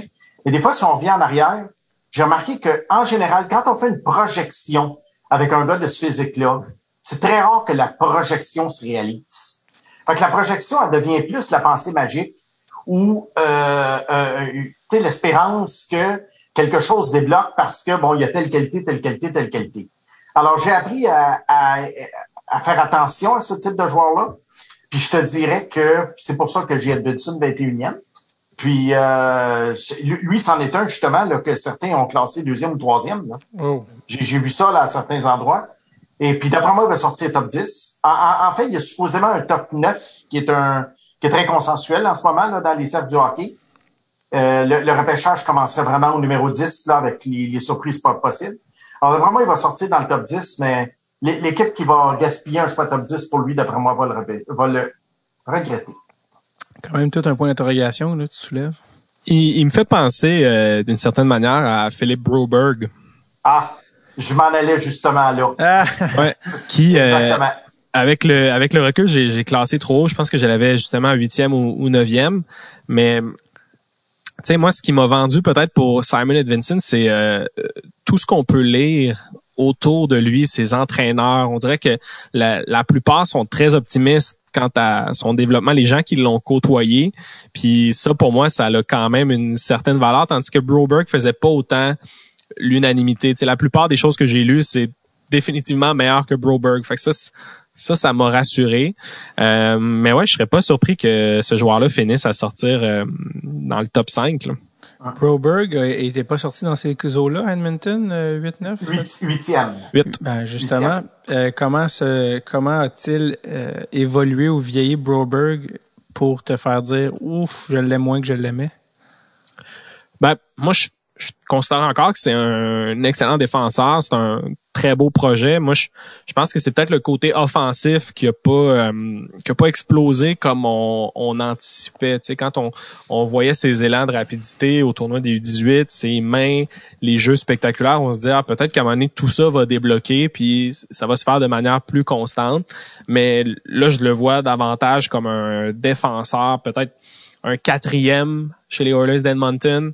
Euh, on sait jamais, là, tu sais, ça peut être un, un late bloomer aussi, mais je, je le vois plus comme top 4 vers la fin du top 4. Quand même. a- Ben, c'est ça. Quand, quand j'ai parlé de défenseurs surévalués à chaque année, ben, Broberg était évidemment le gars que j'avais en tête pour euh, cette saison-là, il y a, il y a deux, trois ans. Euh, Broberg s'en vient à Bakersfield l'année prochaine. Et puis, on va certainement lui donner une saison ou deux. Éventuellement, peut-être qu'il pourrait être le partenaire d'Evan Bouchard sur une deuxième paire. Mhm. Euh, alors oui, c'est un HLR, mais huitième, je pense que, tu sais, quand tu dis que Edmonton laissé passer Trevor Zegras, qui a été choisi un an après, euh, moi, j'avais sursauté parce que, enfin, Robert Santer, justement, que j'avais 21, je pense, ou 22 sur la liste, là, si tu sors les, les trucs de cette année-là. Alors, euh, je vois un peu ça pour Edmondson, mais enfin, on verra. Ouais, Zegras fait paraître beaucoup de monde euh, très Ouais. mal, je trouve, euh, depuis son son éclosion qui est même pas encore complète. là. Euh, donc euh, peut-être premier ou deuxième aujourd'hui. là. euh, c'est euh, ça, ça fait mal juste y penser. Euh, euh, Est-ce qu'on était rendu au dixième choix pour euh, round out le top 10, euh, Charles? Oui, on est déjà rendu au, au dixième échelon. Ouais. Euh, j'ai été avec le fils de Mike Sillinger, j'ai été avec Cole Sillinger. Hmm, Est-ce que ce serait pas Mike Sillinger ou je me mélange- C'est pas lui qui a joué pour le plus d'équipes dans nationale? On parle pas de 12 équipes? Oui. Exact. Euh, plus de 1000 matchs aussi, euh, Wow. quand même, je pense 1048 euh, pour être exact, si je m'en souviens euh, dans mes recherches. Cole Sillinger, euh, un peu particulier en fait, euh, l'année dernière à 16 ans, il jouait pour Medicine Hat. Euh, mais avec la pandémie, il a décidé de transférer en USHL, euh, où il a joué à Sioux Falls. Cole Sillinger, euh, c'est un joueur ultra offensif, beaucoup de talent. Pour vous donner une idée de son style, c'est le genre de joueur qui visiblement adore Austin Matthews. Ça saute aux yeux. Euh, il porte le numéro 34. Il a un lancer foudroyant. Même dans sa manière de contrôler la rondelle, il y a, il y a tellement de similarités.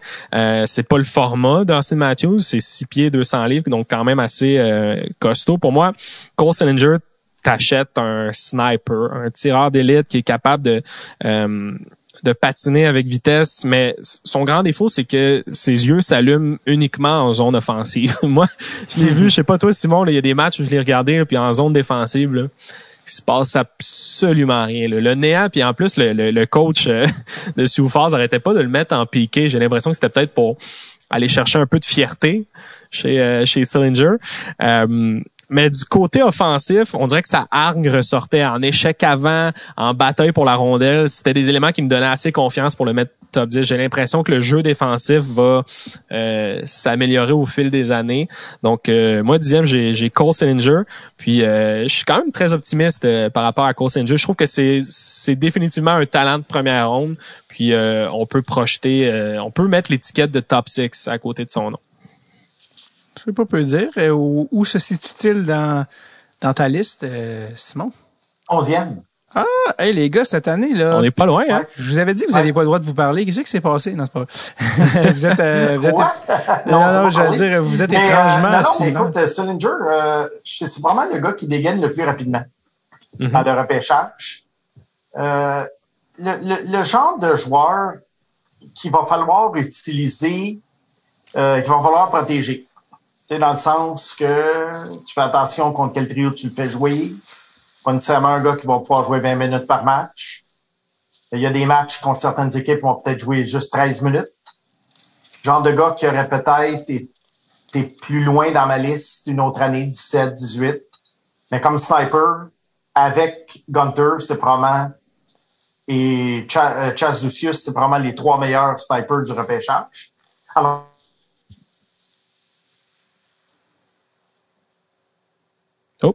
je l'ai quand même mis 11e. Euh, chance, euh, ça va être... euh, écoute, est-ce qu'il va être meilleur que son père? Est-ce qu'il va jouer 1000 matchs comme son père?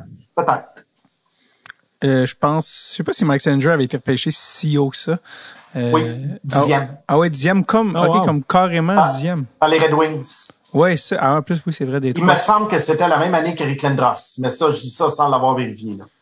Quand même, le fait qu'il ait été dixième, chose de même. Là. que Ouais. Charles le mette dixième, il y a un, il y a un full circle assez, euh, euh, oui, il y a quelque chose de, Charles, qui, qui, je pense pas que tu savais, Charles, que son père avait été repêché dixième. Non, non, pas du tout. C'est vraiment euh, par le plus pur euh, des hasards, mais c'est bon signe. Ben ça, c'est parce que t'as ça, t'as, t'as même pas la moitié de mon âge. C'est pour ça que tu t'en souviens pas.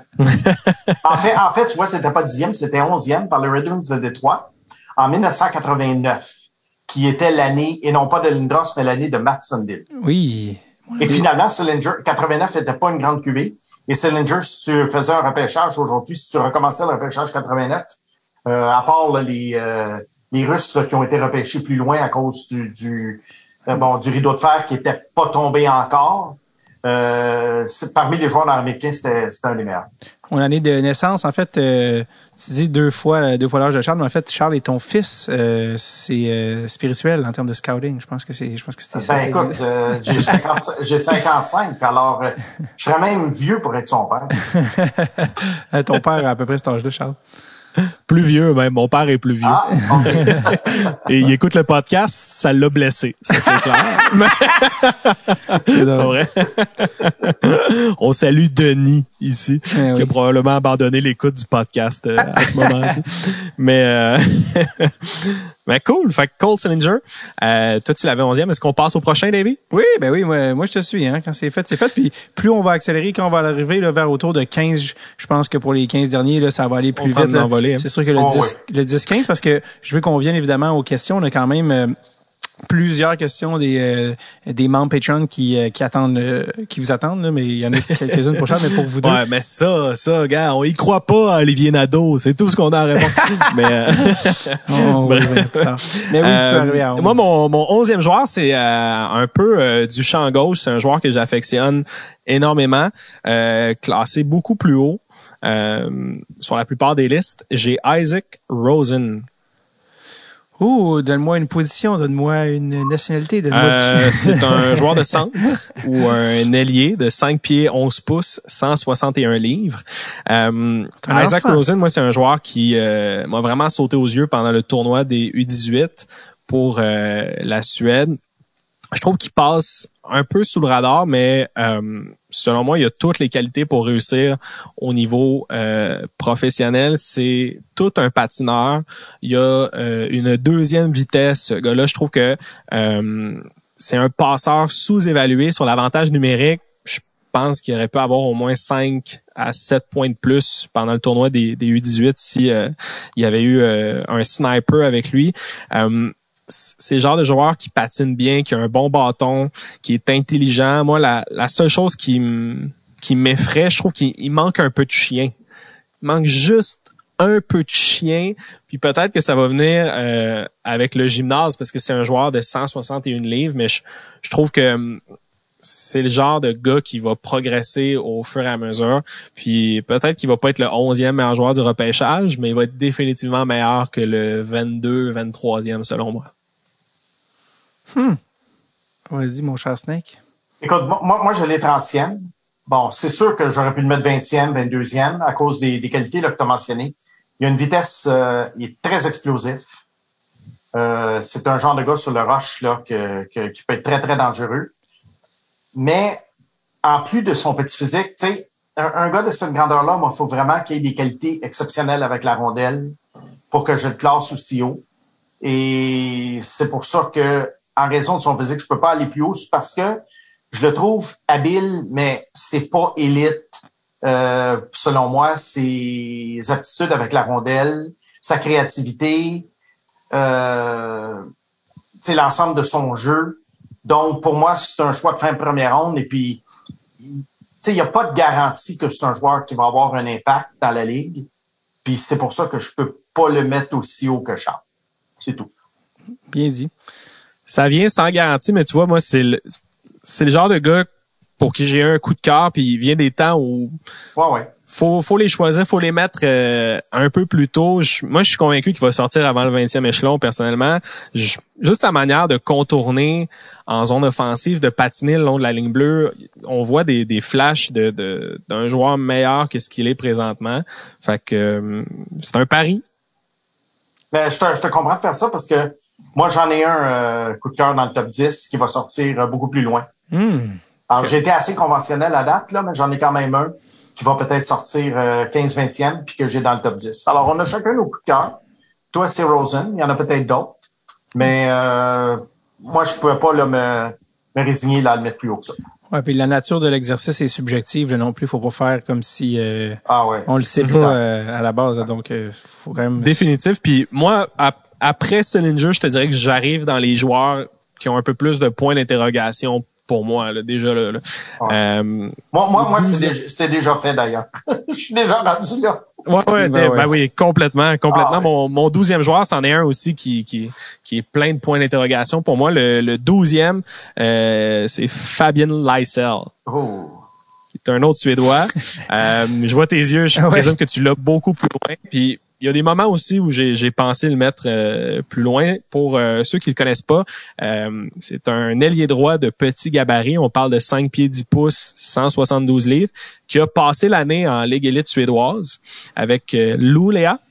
Euh, moi, Lysel, tu vois, chez les professionnels en Ligue élite suédoise, j'étais pas vendu, mais euh, au tournoi des U18, je trouve que ça l'a relativisé un peu plus. C'est un ailier ultra rapide. Moi, je pense qu'il peut être encore plus rapide. Euh, genre de joueur qui manipule la défense adverse par son coup de patin.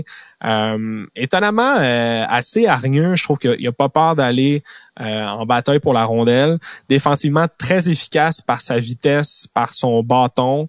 Euh, un bon lancer. Son défaut, c'est vraiment c'est un joueur très frêle. C'est un joueur facile à tasser en périphérie, mais euh, je mise sur sa vitesse à long terme pour euh, s'établir au niveau euh, de la Ligue nationale. C'est vraiment euh, un coup de patin euh, au-dessus de la moyenne pour euh, Fabien Lysel.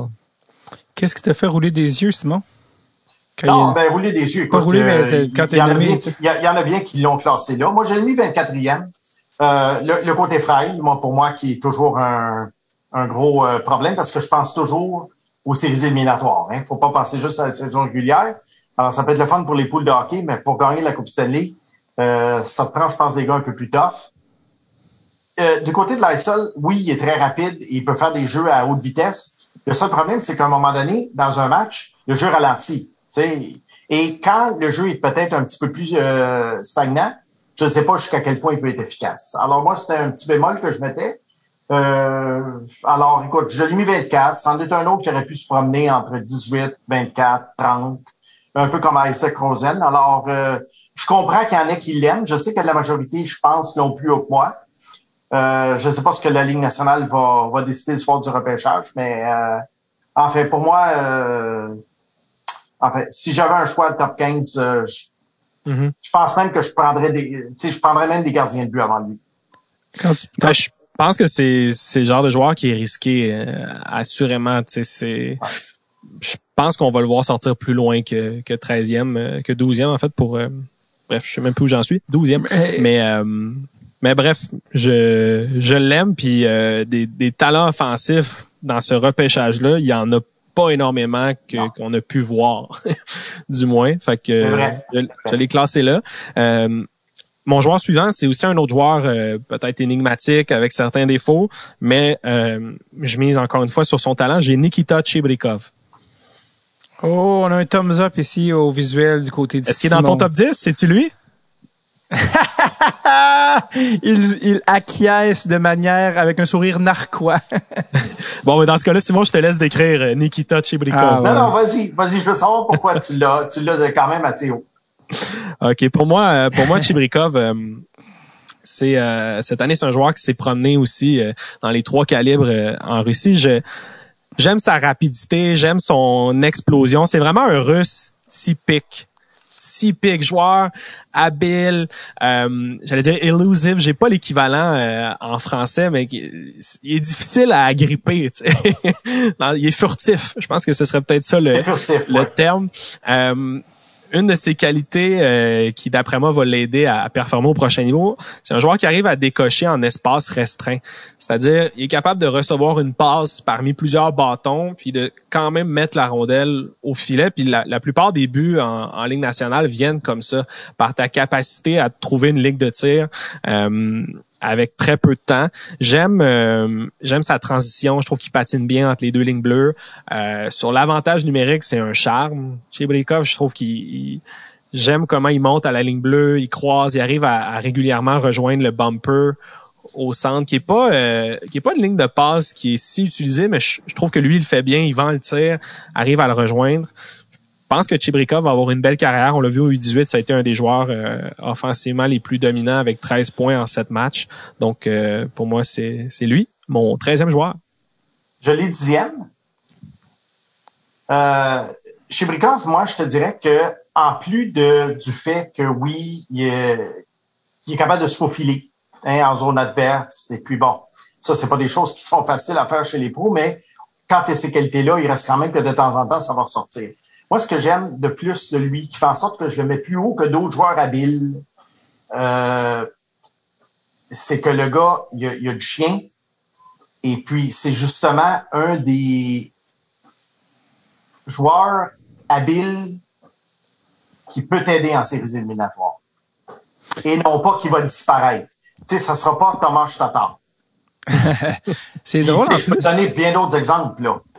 Mais, euh, tu sais, c'est- ce que je crains de Fabienne Liesel, par exemple. Moi, chez Brikov, je sais que c'est un gars qui va aller à la guerre et en plus de ses habiletés, il va être capable de gagner ses batailles pour la rondelle et euh, de faire sa place physiquement en zone adverse. Le seul problème, défensivement, évidemment, il est un petit peu indifférent.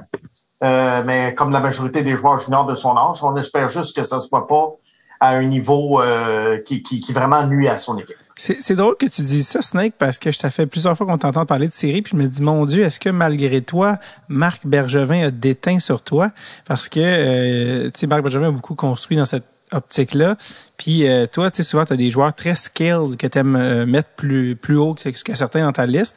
Et justement, euh, un genre de Thomas Tatar, s'il était Thomas Tatar, s'il était jeune, je t'imaginerais le mettre tu sais, plus haut dans ta liste pour des raisons offensives. Puis là, c'est drôle, on dirait que euh, cette année, est-ce que je t'entends plus parler des séries de ce que ça prend? Est-ce que l'espèce de run du Canadien t'a fait un peu euh, revoir ta manière d'évaluer à long terme les joueurs, tu sais? Euh, non, pas du tout. Euh, parce que la run du Canadien, c'est, je compare ça à celle des North Stars du Minnesota en 91 et celle des Oilers Edmonton en 2006. Alors, il y a une tendance qui s'installe, on dirait qu'à tous les 15 ans, maintenant, il y a une équipe de Poirot qui sera en finale. Et après ça, qui, qui- et après ça, qui va disparaître dans le néant, comme les North Stars l'ont fait pendant quelques années et les Oilers d'Edmonton. D'ailleurs, je serais très étonné que le Canadien fasse les séries l'an prochain dans une vraie saison de 82 matchs. Alors non, le Canadien, écoute, ils se sont mis quatre devant Carey Price pour bloquer les lancers. Je leur donne le crédit qu'ils ont été très opportunistes. Ils ont profité de toutes les erreurs des adversaires pour gagner, particulièrement en prolongation. On l'a vu l'autre soir. Mais même s'ils étaient dominés, on l'a vu contre Toronto. Alors ça, je leur donne crédit là-dessus. Mais euh, euh, c'est pas nécessairement à cause du physique des joueurs. C'est que à un moment donné, ils se sont mis à jouer la trappe, ils se sont mis à bloquer le filet. Et puis, ils ont frustré les autres équipes. Et puis, c'est une run qui arrive de temps en temps. C'est pas euh, la, la preuve même. Euh, je comprends pas nécessairement les deux équipes. mais regarde, les Stars de Dallas se sont rendus en finale l'an dernier. Ils n'ont pas fait les séries cette année. Donc, tu sais, ça sera pas une première. Si le Canadien manquait les séries l'an prochain, ça ne sera pas une première. Sauf qu'il y en a qui risquent d'être très, déçus s'ils croient que euh, c'est c'est- euh, le Canadien est sur une montée et que là, il manque juste un joueur ou deux pour gagner la Coupe Stanley. La preuve, en 2006, quand Edmonton s'était rendu en finale et avait perdu contre Caroline, euh, Kevin Lowe a raconté plusieurs années plus tard, en tant que directeur gérant, que l'erreur qu'il avait faite, c'était de croire que son équipe était un, ou deux joueurs près de gagner la Coupe. Les Oilers, après ça, ont été dix ans sans manquer les séries. Je te dis pas que ça va être le cas du Canadien, mais l'erreur que Mergevin ne doit pas faire, c'est de croire qu'il lui manque juste un ou deux joueurs ou compter sur le fait que Kotkaniemi va devenir meilleur l'an prochain, ce qu'il ne deviendra pas. Alors, il va passer quelques années euh, dans la Ligue nationale pour finalement aboutir soit sur un troisième trio, euh, et puis euh, ou à un moment donné faire le choix d'aller jouer en Europe, euh, en Finlande, dans la Liga. Je, je pense que la différence entre les Oilers, c'est que les Oilers étaient beaucoup plus vieux. Tu sais, il y avait des Michael Pekka. euh, après la, la fameuse run de 2006, leur meilleur joueur, Chris Pronger, a demandé d'être échangé au doux soleil de la Californie. Euh, Rollison aussi s'était blessé en finale. Je pense qu'il y avait, il, à part Aleshemski, il n'y avait pas des piliers fondateurs, euh, alors que les Suzuki euh, de ce monde, euh, Romanov, il y a des pièces Ouais, un petit peu plus... T'as- Écoute, tu as partiellement raison, mais le Canadien est quand même une, une équipe assez âgée et a, a accordé beaucoup de longs contrats à des joueurs fin vingtaine en ce moment. euh, ouais, des, des Anderson. Mais Anderson... euh, Brendan Gallagher, Ouais, Gallagher, peut-être même Philippe Dano, si on le resigne. Ils ont Jeff Petrie. C'est quand même une équipe assez âgée. Puis les, les, les, les seuls vrais jeunes là, qui représentent des valeurs sûres, je pense, c'est Suzuki et Caulfield. euh, oui, Et, et, et, et Suzuki et Caulfield, ben, il y a d'autres équipes qui en ont. Tu sais, Anaheim en a. Euh, même Buffalo en a. Comprends-tu? Toutes les équipes ont au moins deux joueurs de ce calibre-là. Suzuki Caulfield, faut, faut, c'est pas avec David Dreisaitl ou Crosby Malkin non plus. Alors, il faut quand même être réaliste de ce côté-là. Euh, Romanov, ben c'est Romanov, ça va être un défenseur top 4, c'est pas McCarr. Alors, je pense que euh, faut faire attention quand on parle de la jeunesse du Canadien. Euh, moi, moi j'en prends puis j'en laisse un peu là-dedans parce que euh, un moment donné, ils vont se retrouver, d'après moi, avec des, euh, des contrats qui vont être très problématiques et le, le plafond salarial ne bougera pas d'ici trois ans. Je pense, je pense qu'on a des très jeunes et des très vieux, mais je pense que ça va y a peut-être une certaine transition euh, pendant les bridge contracts qui vont permettre aux plus vieux contrats de finir. Euh, mais je pense qu'en donnant le contrat à Gallagher, on savait là, dans quoi on s'embarquait, on savait que ça allait peut-être pas nécessairement bien vieillir, mais je suis pas mal sûr que euh, Charles est, pas d'accord par rapport à Kotkaniemi. Je pense que je pense que tu fais, je pense que tu lui envoies une passe direct sa palette juste pour qu'il réponde. Charles, je sais que je sais qu'en ce moment, faut pas que tu gardes ça dedans. C'est comme ça qu'on crée des cancers. Exprime-toi, Charles. ben écoute, je pense qu'on on, a deux euh, très bons personnages pour ce podcast-là, c'est-à-dire que Simon est le cynique, puis moi je suis le trop optimiste. Ça, c'est vrai. Euh, moi j'y crois encore à, à Jesperi Kotkaniemi. Je trouve que faut, faut juste lui laisser les opportunités de croissance plus longtemps. Je trouve qu'il y, a, pas assez de cordes. Il y a pas assez de cordes, Kotkaniemi. Tu sais, euh, quand euh, Claude Julien est parti, est arrivé Dominique Ducharme, est arrivé Alex Burrows, on l'a mis euh, comme élément central de l'avantage numérique, puis ça a été ses cinq meilleurs matchs de la saison. On, on l'a laissé un peu plus s'exprimer, oser certaines passes. Je trouve qu'on on y enlève trop vite ça. sais, même en, en série éliminatoire, moi j'aurais peut-être aimé le voir avec d'autres ailiers qu'Anderson puis Byron. Pour moi, Anderson, c'est un très bon joueur. Euh, c'est un joueur essentiel, mais c'est aussi un joueur qui tue la synergie d'un trio. C'est-à-dire que il y a, y a tellement une qualité dominante qu'on n'utilise que cette stratégie-là quand il est sur la glace. Il est pas excellent en possession de rondelles. C'est pas le genre de gars qui va te feeder. C'est le genre de gars qui va essayer une feinte de trop, qui va déborder le défenseur, peu importe. Puis Kotkaniemi, c'est pas du tout ça son style de jeu. Moi, je trouve qu'il cadre mieux avec Toffoli, KK. Je trouve qu'il cadre mieux avec Caulfield, avec Suzuki, mais euh, on l'a jamais essayé sur l'avantage numérique. KK avec Caulfield puis Suzuki, on n'a jamais donné cette place-là aux jeunes parce qu'on a peur. Peut-être que KK, on l'a amené trop jeune. Moi, je crois qu'à 19-20 ans, il y aurait eu deux années supplémentaires pour travailler son coup de patin. Mais là, ce qu'il faut faire pour la suite des choses, c'est l'été, maximisons son temps de power skating. C'est le seul élément qui manque pour l'aider à utiliser toutes ses qualités. Je trouve que il compense toujours son coup de patin.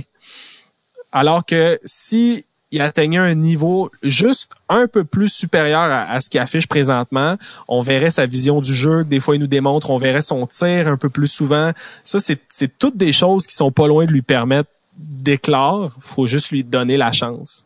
Euh, je pense que Jack Han a écrit un article récemment euh, qu'il fallait lire en, ligne sur euh, en fait, tu sais, on a une expression en anglais, he's got the tools, but he doesn't have the toolbox. Il y a plusieurs aptitudes très fortes, là, un bon hockey sense, un bon tir, une bonne euh, il, y a plein, il y a plein de choses Puis Son coup de patin est pas du tout aussi médiocre que certains le prétendent. C'est, pas, il, est pas beau, puis il est pas parfait par euh, euh, by no means, mais mais il, y a, il faut juste euh, que ses skills se recoupent en ce moment. Puis je pense que c'est ça en ce moment.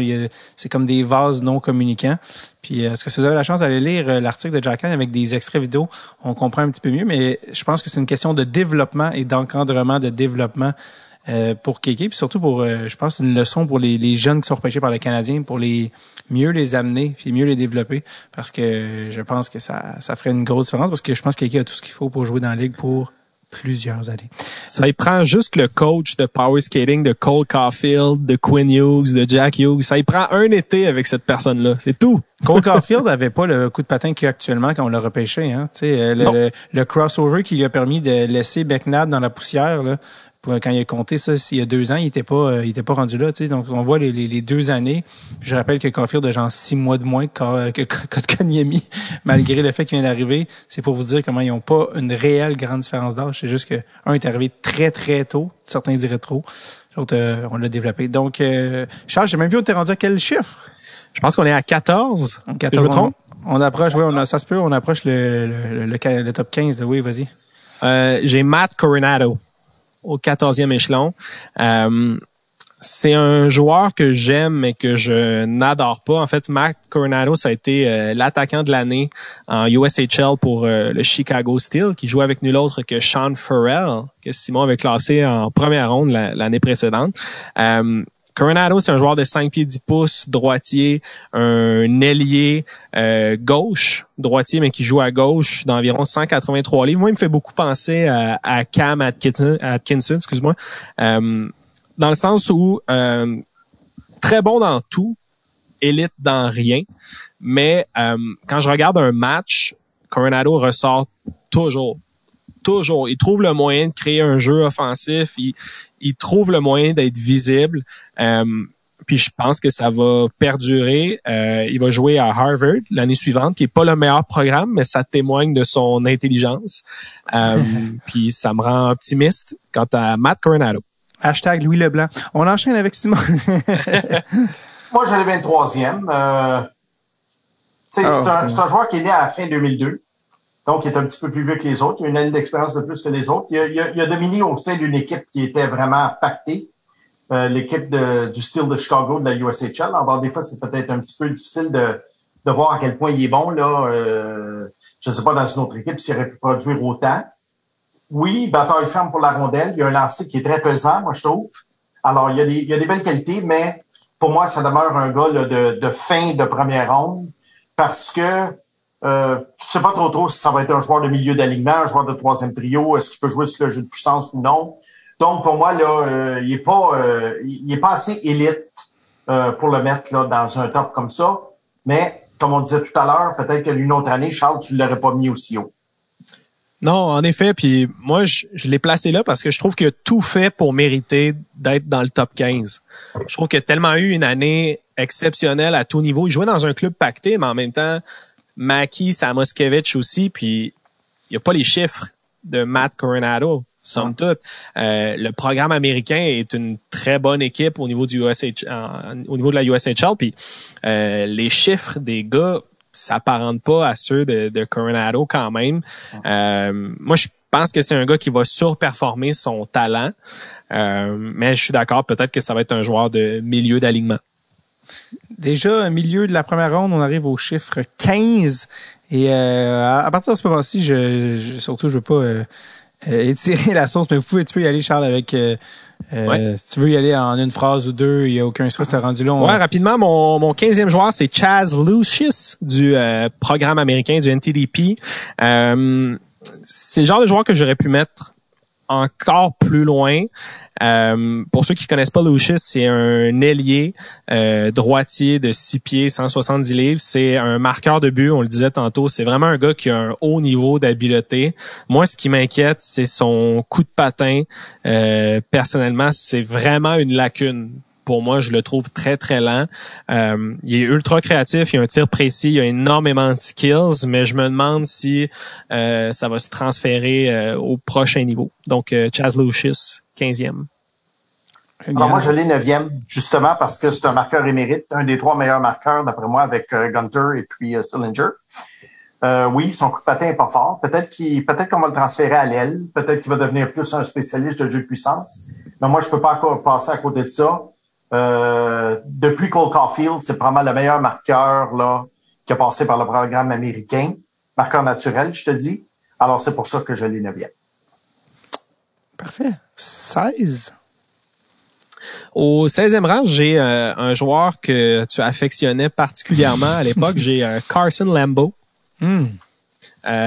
qui est un défenseur. Pour moi, ça a été très difficile d'évaluer Carson Lambeau quand la WHL a euh, arrêté ses activités, euh, il est allé jouer en Finlande euh, en U20. c'est très difficile d'avoir du, visuel de ces matchs-là, du U20 SM Liga, c'est rarement disponible. de ce que j'ai lu, c'était pas particulièrement dominant. Il semblait avoir plusieurs personnes déçues de son rendement. Moi, je l'ai mis 16e à cause de son année de 16 ans que j'avais adoré. Lambeau, c'est un joueur euh, de 6 pieds 1 pouce, 200 livres déjà. Euh, relativement physique, qui joue dans la WHL depuis qu'il a 15 ans. Euh, ça fait quand même longtemps qu'on le voit dans, le portrait de, la Ligue nationale. Un bon jeu de pied à la ligne bleue, il est capable de trouver les lignes de tir. C'est pas spectaculaire au niveau offensif, mais trouve toujours le moyen de créer de l'attaque assez physique. Moi, je le vois comme un complément sur une deuxième paire, bon défenseur mobile qui fait un peu de tout. Euh, pour moi, moi, je l'ai 18e. C'est un gars qui, par rapport, mettons, à l'an dernier, à la même date, a pris une euh, débarque dans mon cas. Parce que longtemps, je l'ai eu top 5, top 10 maximum. Et là, je me suis rendu compte que euh, il y avait peut-être pas le, le, talent offensif pour être sur une première paire. Alors, à ce moment-là, deuxième paire, pour moi, 18e, ça fit. Génial. Exact, c'est à peu près la, même chose. Euh, pour mon euh, 17e joueur, j'ai euh, Brennan Othman qui euh, qui jouait en, en. Moi, Brennan Othman, je l'ai adoré au tournoi des, des 8-18. Euh, c'est un deuxième choix au total dans la Ligue de l'Ontario. Brennan Othman, c'est un ailier physique, fougueux, euh, qui va travailler excessivement fort en échec avant, qui va aller devant le filet, qui va faire dévier des tirs. Euh, son tir à lui est relativement lourd, euh, capable d'être précis. J'adore son niveau de compétition. C'en est un autre qui est allé jouer en Suisse parce que son père a aussi joué en Suisse à l'époque.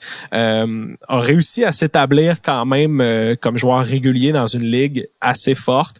Moi, je, crois beaucoup en, en Brennan Altman. Il jouait avec Shane Wright pendant le tournoi des U18, puis j'ai trouvé que c'était un complément parfait pour euh, un joueur de haut talent. Moi, tu vois, je l'ai 22. Euh, je pense que son tournoi 18 a été meilleur que ce qu'il avait démontré l'an dernier. Mais ça, c'est un, euh, alors qu'il jouait contre des plus vieux. Et lui, c'en est un qui est difficile à évaluer justement parce qu'il n'y a, pas eu, de saison en Ontario. Alors, peut-être que je l'aurais eu plus haut, plus bas, dans une autre, dans d'autres circonstances milieu d'alignement pour moi dans la Ligue nationale. Fort probablement troisième trio. Alors, très compétitif. Est-ce qu'il va être un grand producteur de points? Je pense pas. Mais il est quand même capable de, de faire quelque chose avec la rondelle. Alors, 22e pour moi. Super. Penses-tu que c'est... Oh, vas-y. Non, non, vas-y, Charles. J'allais dire, penses-tu que c'est le genre de joueur qui peut euh, évoluer en justement un Zach Hyman, un Blake Coleman, ce genre de joueur-là qui a beaucoup de papier sablé, puis euh, relativement euh, assez talentueux? Oui. C'est la réponse. bon, ben, ça, il n'y a rien à rajouter là-dessus. Je pense que Zach Hyman, Zach Hyman pourrait être un, bon comparable. Cool. C'est à peu près comme ça que je le voyais aussi. Moi, mon 18e joueur, euh, j'ai été avec un coup de cœur qui aurait pu être aussi plus loin. J'ai été avec Logan Stankoven. Stankoven, euh, je je pense que c'est un joueur qui, qui nécessite euh, du courage en tant que recruteur. Euh, petit format, on parle de 5 pieds 8 pouces, 170 livres. Euh, c'est un joueur qui, pour moi, va continuer à s'améliorer. De, son année à 16 à 17 ans, moi, je vois la différence au niveau de son coup de patin. Tu on parlait du gymnase je trouve que c'est le genre de joueur qui en, qui en a profité. son coach le décrit comme une petite boule de feu, puis je trouve que c'est parfait comme comparatif. Il est toujours près de la rondelle, toujours à côté de la rondelle. Puis ça en dit beaucoup sur son sur son sens de hockey. Donc euh, Logan Stankoven pour moi mérite une sélection top 20. Tu vois, moi, euh, il est hors de ma première ronde. Euh, pour moi, un joueur de Saint-Pierre 8, faut qu'il me démontre plus que ça pour que je le mette aussi haut. Mais je sais même pas si je le prendrais dans le repêchage. mais, mais, mais ça veut pas dire, ça veut pas dire qu'il fera pas la ligue, ça veut pas dire, c'est pas ça. C'est plus une question de préférence dans ce cas-ci, je te dirais. Mm-hmm. Ben, je reconnais son talent offensif. Écoute, c'est un gars, euh, euh, si tu fais une erreur, là, euh, le turnover, il va en profiter. Alors, mais est-ce que ça va se continuer dans la Ligue nationale? Tu sais, comme je t'ai dit, c'est oui, il y a des joueurs de 5 et 7, 5 et 8 qui font la Ligue, mais tu sais, on est loin du talent de Cole Caulfield, exemple. Mais on est plus près de celui d'un Brandon Gallagher, selon moi. Oui, peut-être. Peut-être. Enfin, on verra. Euh, d'après moi, euh, euh, je serais pas surpris qu'il sorte en première ronde. Hein. Peut-être fin première, début deuxième. moi, tu vois, je l'aurais dans le micmac là, de la deuxième ronde. Ça, ça fait du sens. À partir de ce moment-là, je peux pas, je peux pas t'obstiner là-dessus. Mon, mon joueur suivant, j'ai été avec Corson Selemans. Je sais pas si tu es un fan de, de Corson Selemans. En fait, Ouais, ouais, toi, tu l'as combien de Septième. Et moment. C'est Septième. lui, c'est lui mon coup de cœur du repêchage. Oh wow, moi, ça m'a pris beaucoup de temps à l'aimer. Somme OK? toute. OK? Je comprends, euh, je comprends pourquoi tu vois peut-être le, le parallèle avec euh, Kel McCarr, c'est-à-dire le parcours en AGHL, ensuite ça s'en vient NCA puis tout tombe en place.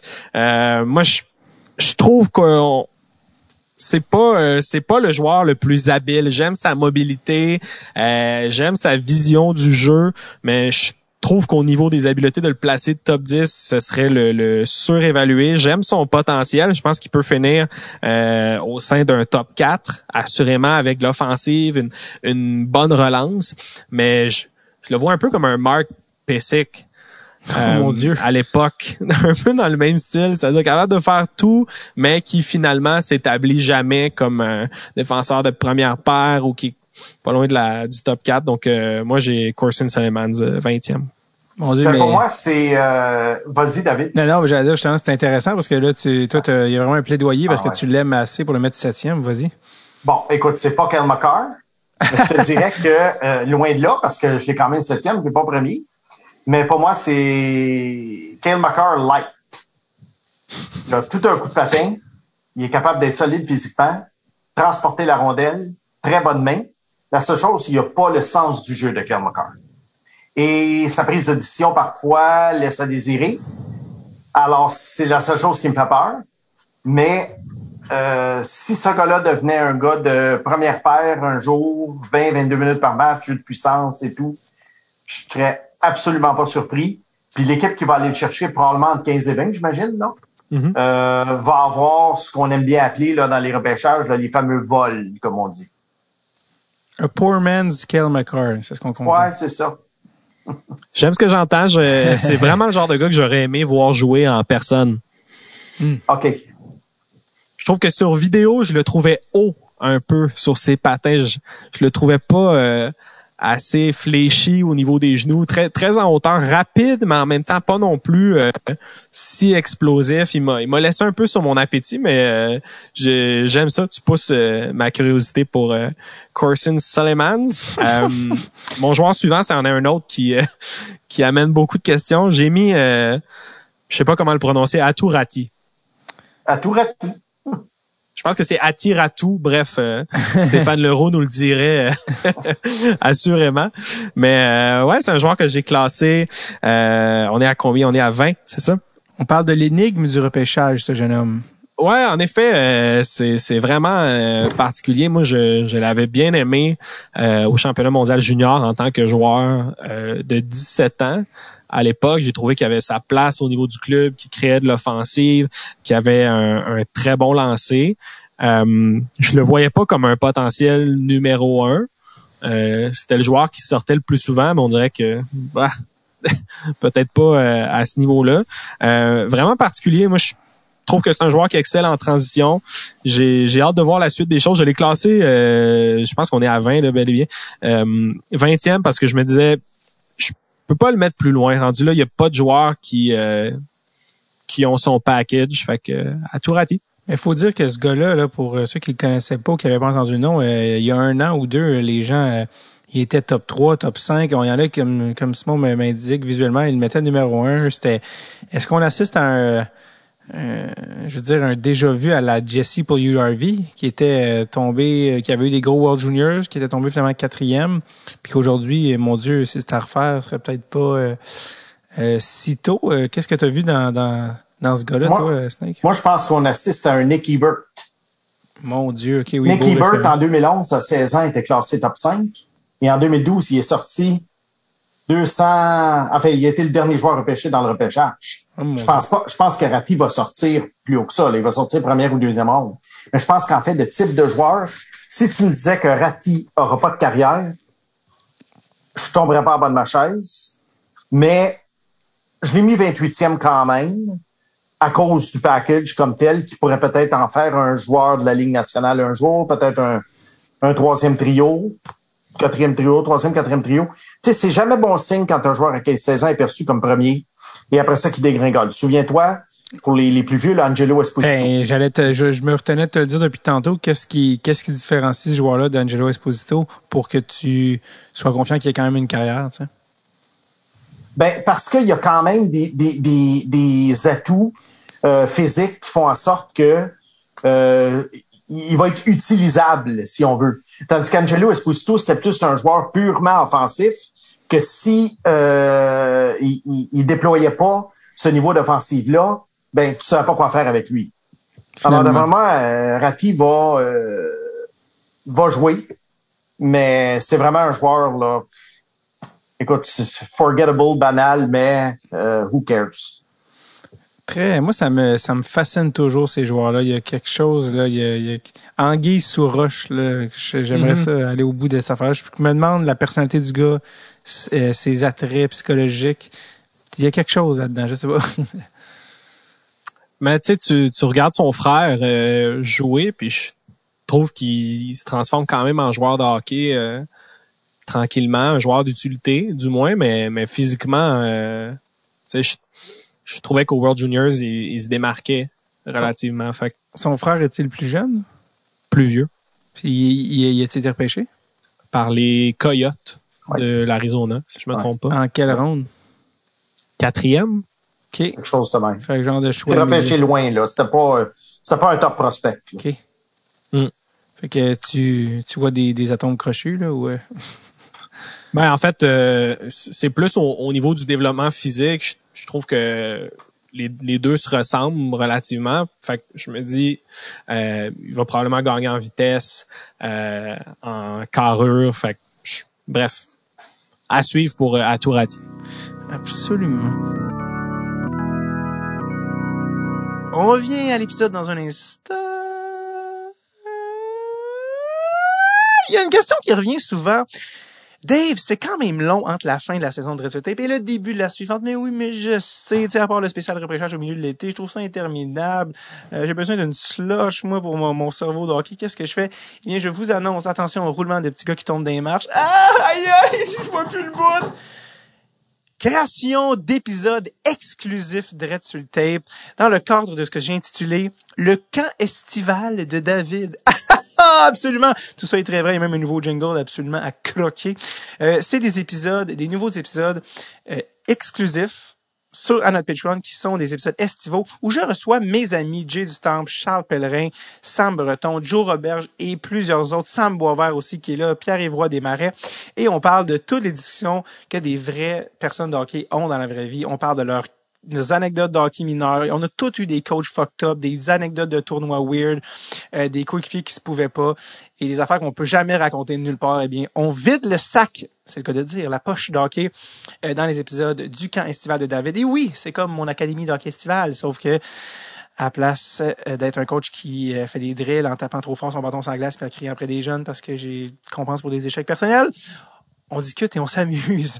Donc, si vous voulez savoir des anecdotes croustillantes comme euh, pour comment le un des coachs de hockey mineur de Charles Pellerin utilisait les jeunes pour blanchir de l'argent, ou encore toute la tension de la relation entre Jay du Temple et son père qu'il coachait. Évidemment, une relation extrêmement difficile quand euh, un coach et son fils. En tout cas, bref, tous ces détails-là et plusieurs autres anecdotes. Le père à Sam, qui est un coach de hockey incroyable. Bref, des anecdotes savoureuses, croustillantes, qui sont disponibles, qui vont être disponibles après l'épisode d'aujourd'hui, dès lundi prochain, sur le Patreon de Dreadful Tape et qui sont euh, exclusifs même au bundle à partir de 6 parce que ça avait été promis dès le début dans ce bundle-là. Je vais faire des épisodes exclusifs pour vous.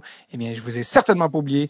Ils s'en viennent. Je suis en train de les enregistrer et c'est énormément de plaisir. D'ailleurs, si vous vous demandiez pourquoi vous devriez être sur le Patreon, il y a beaucoup d'informations qui est dites dans le podcast d'aujourd'hui. Eh bien, sachez que le document avec toutes les notes de Charles et son descriptif de chaque joueur est le parfait accompagnateur pour regarder le repêchage, comprendre qu'est-ce qui se passe. C'est encore une fois unique, euh, exclusif à Dreadful Tape. Euh, c'est facile aussi, je le répète, je le dis souvent, mais vous aimez Dreadful Tape, vous voulez que ça continue. La meilleure manière d'encourager le podcast, c'est de vous abonner au Patreon. Euh, c'est tout ça pour le moins cher qu'une roulette de tape par mois. C'est pas peu dire. Là, je veux dire, pense à toute la crap que tu achètes quand tu vas euh, Walk Expert, euh, puis finalement que tu des affaires. Donc, pour le, le prix de d'une roulette de tape par mois, en fait, moins que ça, vous pouvez euh, aider, nous aider franchement à continuer à vous amener des épisodes de qualité. Je vous rappelle, vous pouvez aussi le faire d'une shot. One shot, one life, one opportunity, euh, disait un certain rapper. Et euh, en le faisant, ben pour l'année, Bing Bang Boom, vous avez même 5% de rabais et vous allez avoir les épisodes deux semaines d'avance. Vous allez avoir tous les documents de Chucky et euh, c'est pas peu dire. Et je vous rappelle, le bundle de, à partir de 6 les épisodes exclusifs estivaux avec les copains Jay du Temple, Charles Pellerin, Joe Robert, Charles Breton et plusieurs autres qui vont euh, vous aider à vous rendre au début de la saison prochaine notre tape où vous allez encore avoir les épisodes d'avance avant tout le monde sur Patreon. Mais oui, mais je sais, c'est le fun!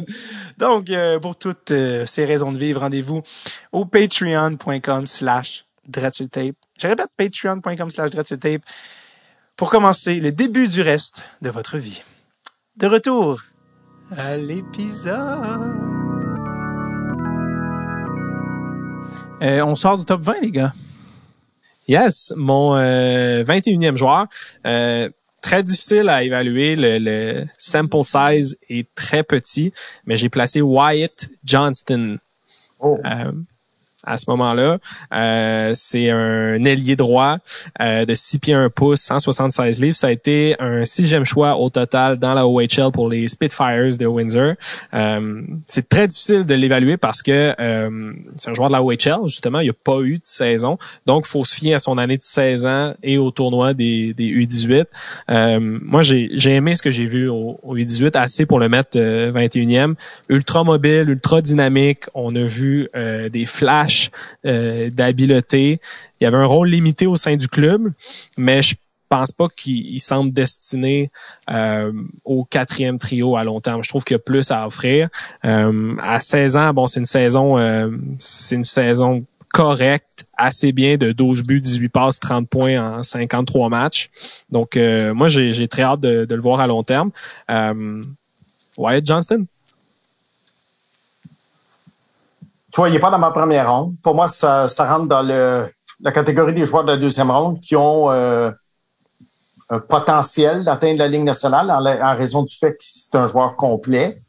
Mais euh, là, on tombe vraiment dans les joueurs, euh, les futurs NHLers possibles de quatrième trio qui vont probablement avoir besoin euh, d'une coupe d'années dans la Ligue américaine, blablabla, bla, bla, etc. Alors pour moi, c'est c'est vraiment là c'est une, euh, une note de bottage, comme on dit pour moi, Johnston. un foot, un footnote. Génial. Eh bien, poursuivons notre chemin. On est quand on, est rendu, je pense, 21, 22. Ben, mon, mon 22e joueur, euh, c'en est un autre un peu euh, dans la même veine. J'ai Francesco Pinelli. Euh, qui est dans qui est dans le même profil. Je pense qu'il est un peu plus euh, un peu plus étincelant au euh, championnat des, des U18. Pinelli, c'en est un autre qui s'est exilé justement, qui est allé jouer en Slovénie au lieu de jouer pour les Rangers de, de Kitchener. bon joueur offensif, gaucher, très dynamique un peu plus en subtilité. Euh, moi, j'aime son, son apport offensif. Il été capable de, produire euh, malgré un temps de glace qui était pas euh, si élevé que ça au tournoi des, des U18. Donc, je l'ai placé, je l'ai placé 23e. Je trouvais qu'au 23e échelon, c'était un bon pari pour Pinelli. toi, lui, j'ai jonglé à savoir si je le mettais en fin de première ronde ou non. Finalement, j'ai décidé non à cause de son coup de patin que je trouve très déficient. Mais comme la plupart de, des espoirs euh, cette année, je trouve que le, patin souvent laisse à désirer. Alors lui, pour moi, il serait peut-être 33, 34, 35, quelque chose de même. Il a, une bonne vision du jeu, il est capable de driver une ligne, mais euh, euh j'aime pas son patin. Je peux comprendre, moi, je, trouve qu'il avance assez bien, mais mais je, peux comprendre tes, réticences à son égard. Moi, au 23e rang, suis un joueur que je considère euh, assez safe, euh, qui est pas particulièrement excitant, mais qui, euh, selon moi, sa place en première ronde. J'ai Kirill Kirsanov. Je pense que tu l'as aussi dans ta première ronde, mais bref. non, ça, fait partie, par contre, des gars. Euh, je ne sais pas trop trop quoi faire avec lui, puis je l'ai sorti de la première ronde justement pour la raison que tu as donnée. Je, je vois, je vois pas de potentiel offensif qui sort de l'ordinaire. Puis dans ce temps-là, pour moi, automatiquement, ces gars-là s'en va en deuxième ronde. Ah, tu vois, moi, je, je trouve que il y a un peu plus d'instinct offensif qu'on y donne en général. Moi, au, World Juniors, euh, j'ai trouvé que, que quand même, il est arrivé à créer de l'offensive dans un calibre très élevé. Euh, c'est bon, il y a un but, une passe, c'est pas c'est pas exceptionnel non plus euh, au World Juniors, mais je trouvais qu'il trouvait les lignes de tir euh, au fur et à mesure que le tournoi avançait, son temps de glace augmentait. Il patine bien, c'est pas un très bon, c'est pas un patineur spectaculaire, mais il patine bien. Pour moi, c'est un joueur de hockey. C'est un gars qui a des bons instincts. Puis ce qui est révélateur dans son cas, c'est que plus la saison avance, plus son coach lui fait confiance. J'ai l'impression, tu sais, il, a fini par jouer 29 matchs en KHL cette année. C'est pas, euh, c'est pas peu dire. je sais qu'en Russie, il y a eu beaucoup de problèmes avec la COVID, fait qu'il y a des joueurs qui ont joué en KHL alors qu'ils auraient peut-être pas dû. Mais de là à jouer tout près de 30 matchs, je trouve que c'est assez révélateur pour euh, Kirsanov. C'est un excellent joueur défensif. Euh, comme tu dis, c'est un choix safe. c'est une équipe en fin de première ronde veut avoir un joueur qui va jouer, qui, qui dans la NHL, qui va leur rendre des bons services, oui. Euh, mais moi, j'ai décidé de le sortir de là. Mais c'est sûr qu'il y a des gars que j'ai classés avant qui feront pas la ligue, alors que lui a plus de chances d'affaire. Mm-hmm. Alors, c'est toujours la fameuse idée de, de pondération. Exact. Je pense que c'est ça qui revient le, le, plus, c'est de jongler à quel moment je mets ces gars-là. Tu sais, peut-être que Kirsanov, dans un redraft, il finit par être dans les 15-20 meilleurs joueurs, mais est-ce que tu veux sacrifier ces choix-là euh, ou est-ce qu'il y a encore des, des, des, potentiels vols ou des joueurs qui vont être un peu plus offensifs? Euh, je sais pas. Bref, c'était quand même assez compliqué comme exercice, mais au 24e rang, j'ai été avec euh, une tentative de coup de circuit, un joueur que j'affectionne particulièrement, j'ai Prokor Poltapov. Hmm. Je vois ton sourire. Est-ce que tu l'aimes? Oui, mais je l'ai comme 32. J'ai fait un drop 31, mais ça serait comme mon 32. c'est encore la première ah, ronde. Moi, j'adore ce, ce joueur-là. C'est un joueur de 5 pieds 11 pouces. C'est euh, un ailier droit gaucher euh, qui a joué euh, en MHL cette année, qui a été ultra productif. c'est le, le, le, calibre junior en Russie. Moi, j'aime ce gars-là. Je trouve que il est solide physiquement. J'aime ses mains. J'aime son tir. Je vois ses instincts. Il est créatif. Tu sais, c'est le typique joueur russe, c'est-à-dire ultra mystérieux. Comme je, je le vois produire, mais en même temps, je le vois pas nécessairement dans les listes euh, de la plupart des recruteurs. Mais euh, chaque fois que je l'ai vu sur la patinoire, il bougeait ses pieds.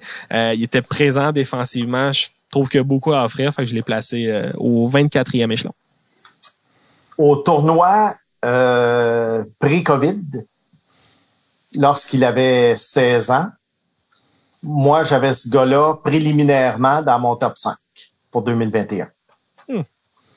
Mais là, en le voyant jouer cette année, je l'aime encore, mais je trouve son patin pas idéal. Ses, ses mains sont excellentes. C'est un gars également, tout comme Chibrikov, c'est un gars qui a du chien, c'est important. Écoute, encore là, c'est un gars, j'ai jonglé, tu sais, 22, 25, 28, 32, tu sais quoi faire à un moment donné. C'est pour ça que je suis pas un fan vraiment des classements 1 à 31 ou 1 à 50, 1 à 75. Moi, moi j'aimerais mieux, là, euh, mettons, je ferais une table de repêchage, je ferais des blocs de joueurs. Les défenseurs offensifs, les défenseurs défensifs, les centres, les petits joueurs, euh, les, les Européens, les. Tu comprends? Je ferais toutes sortes de blocs. Puis là, à un moment donné, ben, tu laisses les autres choisir, parce qu'évidemment, il y a 30 autres, 31 autres équipes qui choisissent. Puis à un moment donné, rendu à ton tour, tu regardes tes différents blocs, puis tu te dis, OK, là, on est rendu à quelle place dans le repêchage? Qu'est-ce qu'on fait avec ce choix-là? Alors là, tu as le 24e choix, puis tu te rends compte que ben là, il reste beaucoup de joueurs de telle catégorie. Ben là, tu peux te dire, ben, on va aller en chercher un deuxième ronde. Tandis que dans les défenseurs défensifs, il y en a juste un qu'on aime, puis il est encore là. Exemple, si on parle de, du joueur dont tu parlais tout à l'heure. Alors, c'est pour ça que ça devient le rendu au rang où on rendu après le 10-15 là. Oh là là, c'est c'est dur. Je sais pas qu'est-ce que tu en penses. Ah, ben, mais, moi, c'est un exercice que je trouve absolument euh, euh, je trouve ça ingrat comme exercice. C'est ouais, c'est vraiment laborieux. J'aurais aimé euh, make a pick pour ce repêchage-là. En temps normal, je quand même capable d'élaborer une liste, mais cette année, on dirait que j'aurais aimé avoir l'occasion de faire, OK, bon, mais 24e, il reste tel gars, qui tu prends? Là, je trouve que ça aurait été euh, beaucoup plus facile, mais on y reviendra à la fin du repêchage. Peut-être que je nommerai les 6-7 joueurs en qui je crois réellement, euh, disons, selon les échelons. Euh, mais je suis 100% d'accord. 100% d'accord. À partir de là, euh, il y a plusieurs joueurs que, que j'ai mis là, que j'aime, mais pas tant que ça. Tu sais, mon 25e joueur, j'ai euh, Daniel Chaika, euh, qui est un autre défenseur russe. Moi, je, il me fait peur un peu dans le sens qu'il il me rappelle Jacob Zboril, mais euh, c'est un défenseur de 6 pieds 3 pouces. Euh, oh, est-ce qu'on entend les sirènes? Non? Un, tout petit peu. OK. Je suis dans schlag, hein, faut pas euh, faut pas être surpris hein. Mais non, j'ai Chaika, c'est un défenseur ultra mobile, un, un, bon jeu de pied, il a une bonne première passe, mais c'est un défenseur qui est plate. C'est vraiment un défenseur plate partout il est allé, il a jamais produit d'offensive, mais tu le regardes jouer puis tu te dis ça se peut pas, il patine tellement bien, il a une belle vision du jeu le long de la ligne bleue, mobile, il est smooth, il est capable de décocher un bon lancer du poignet. Moi, je pense qu'il y a plus d'offensive chez ce gars-là, mais je sais pas si mentalement, il y a ces instincts-là. Ben, c'est ça, exactement. C'est encore le genre de joueur qu'on projette, qu'on espère, qui, utilise tous ses outils, pour finalement devenir un bon joueur offensif. Rarement ces gars-là le deviennent, ça peut arriver. C'est pour ça que je l'ai pas mis en première ronde. Mais encore, mais lui faisait partie de ma réflexion, le rendu, rendu à peu près au rang où tu étais là. Entre, euh, tu sais, entre 20 et 40, là, c'était bien interchangeable. Ouais. En effet, mon, euh, mon prochain joueur, le 26e au total, euh, c'est mon premier joueur issu de la LHJMQ. Euh, c'est un joueur que j'affectionne particulièrement. Malheureusement, ce n'est pas euh, un Québécois. Oh. C'est Zach Dean. Je vais dire le moment Steph Leroux. On va attendre de Gatineau. Oh, OK. Pardon, David? J'allais dire le moment Steph Leroux, tu sais, un Québécois, mais non, c'est un gars de la Q, mais c'est même pas un Québécois. Non, c'est ça, je me, je me sens mal un peu. Mon joueur préféré de la Q, euh, c'est pas euh, c'est pas un Québécois. Euh, c'est c'est Zach Dean. Moi, je j'adore ce gars-là. C'est pas un joueur de, de gros gabarit. Je pense qu'il est autour de 5 pieds 11. Euh, va peut-être jouer à 185 livres, mais j'aime sa lecture du jeu il est facile à aimer, il est mobile, il est toujours bien positionné, fait des bonnes passes. Il a pas été ultra productif, mais à chaque match où je l'ai regardé jouer, je me suis dit, ah, je pense qu'il aurait pu avoir deux, trois points facilement. Euh, j'aime sa créativité, j'aime sa manière de se démarquer. Euh, pour moi, c'est le meilleur espoir de la Q cette année. C'est un gars des maritimes? C'est, euh, j'ai pas réussi à, mettre la main sur l'information. Je sais qu'il est né en, Alberta, mais qu'il a joué son hockey mineur dans les Maritimes. Fait je sais pas à quel moment le switch s'est fait, mais un peu des deux. Génial. Est-ce que tu l'as observé, euh, Simon? Oui, ben oui. Euh, Zach Dean, euh, pour moi, c'est deuxième ronde. Je trouve que il y a beaucoup de choses qui fait bien, mais il y a rien qui ressort vraiment. Puis il y a un côté, je sais pas s'il peut suivre le rythme de la Ligue nationale. Tu sais ce qu'on appelle le pace of play? Mm-hmm. Euh, je ne sais pas s'il est assez rythmé pour vraiment être dynamique dans la NHL. Je pense pas. Euh, puis encore là, c'est pas non plus un gars de, de 6 et 3, 220 livres non plus. Alors, euh, pour moi, c'est pour ça que je peux pas le mettre en première ronde. je pense qu'il y a une coupe de joueurs de la Q, moi, que je préfère, que j'ai mis avant.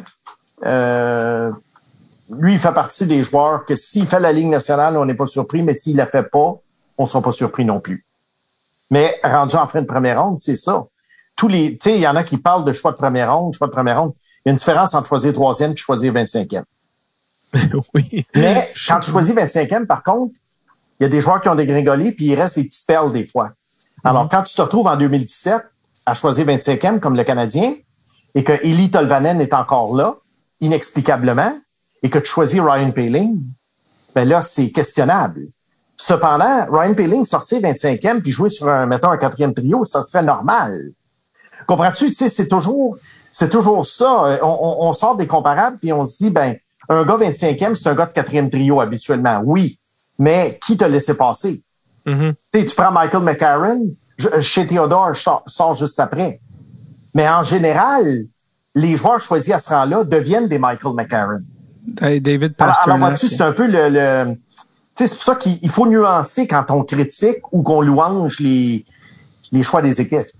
David Pasternak était sorti aussi dans ces eaux-là. Mais Oui. c'est sûr que Eli Ouais. Tolvanen, ça s'est beaucoup refroidi depuis. J'ai eu une meilleure saison cette année, mais j'ai hâte de voir à long terme, mettons un gars comme Paling qui s'enligne pour un gars de troisième trio Ligue nationale.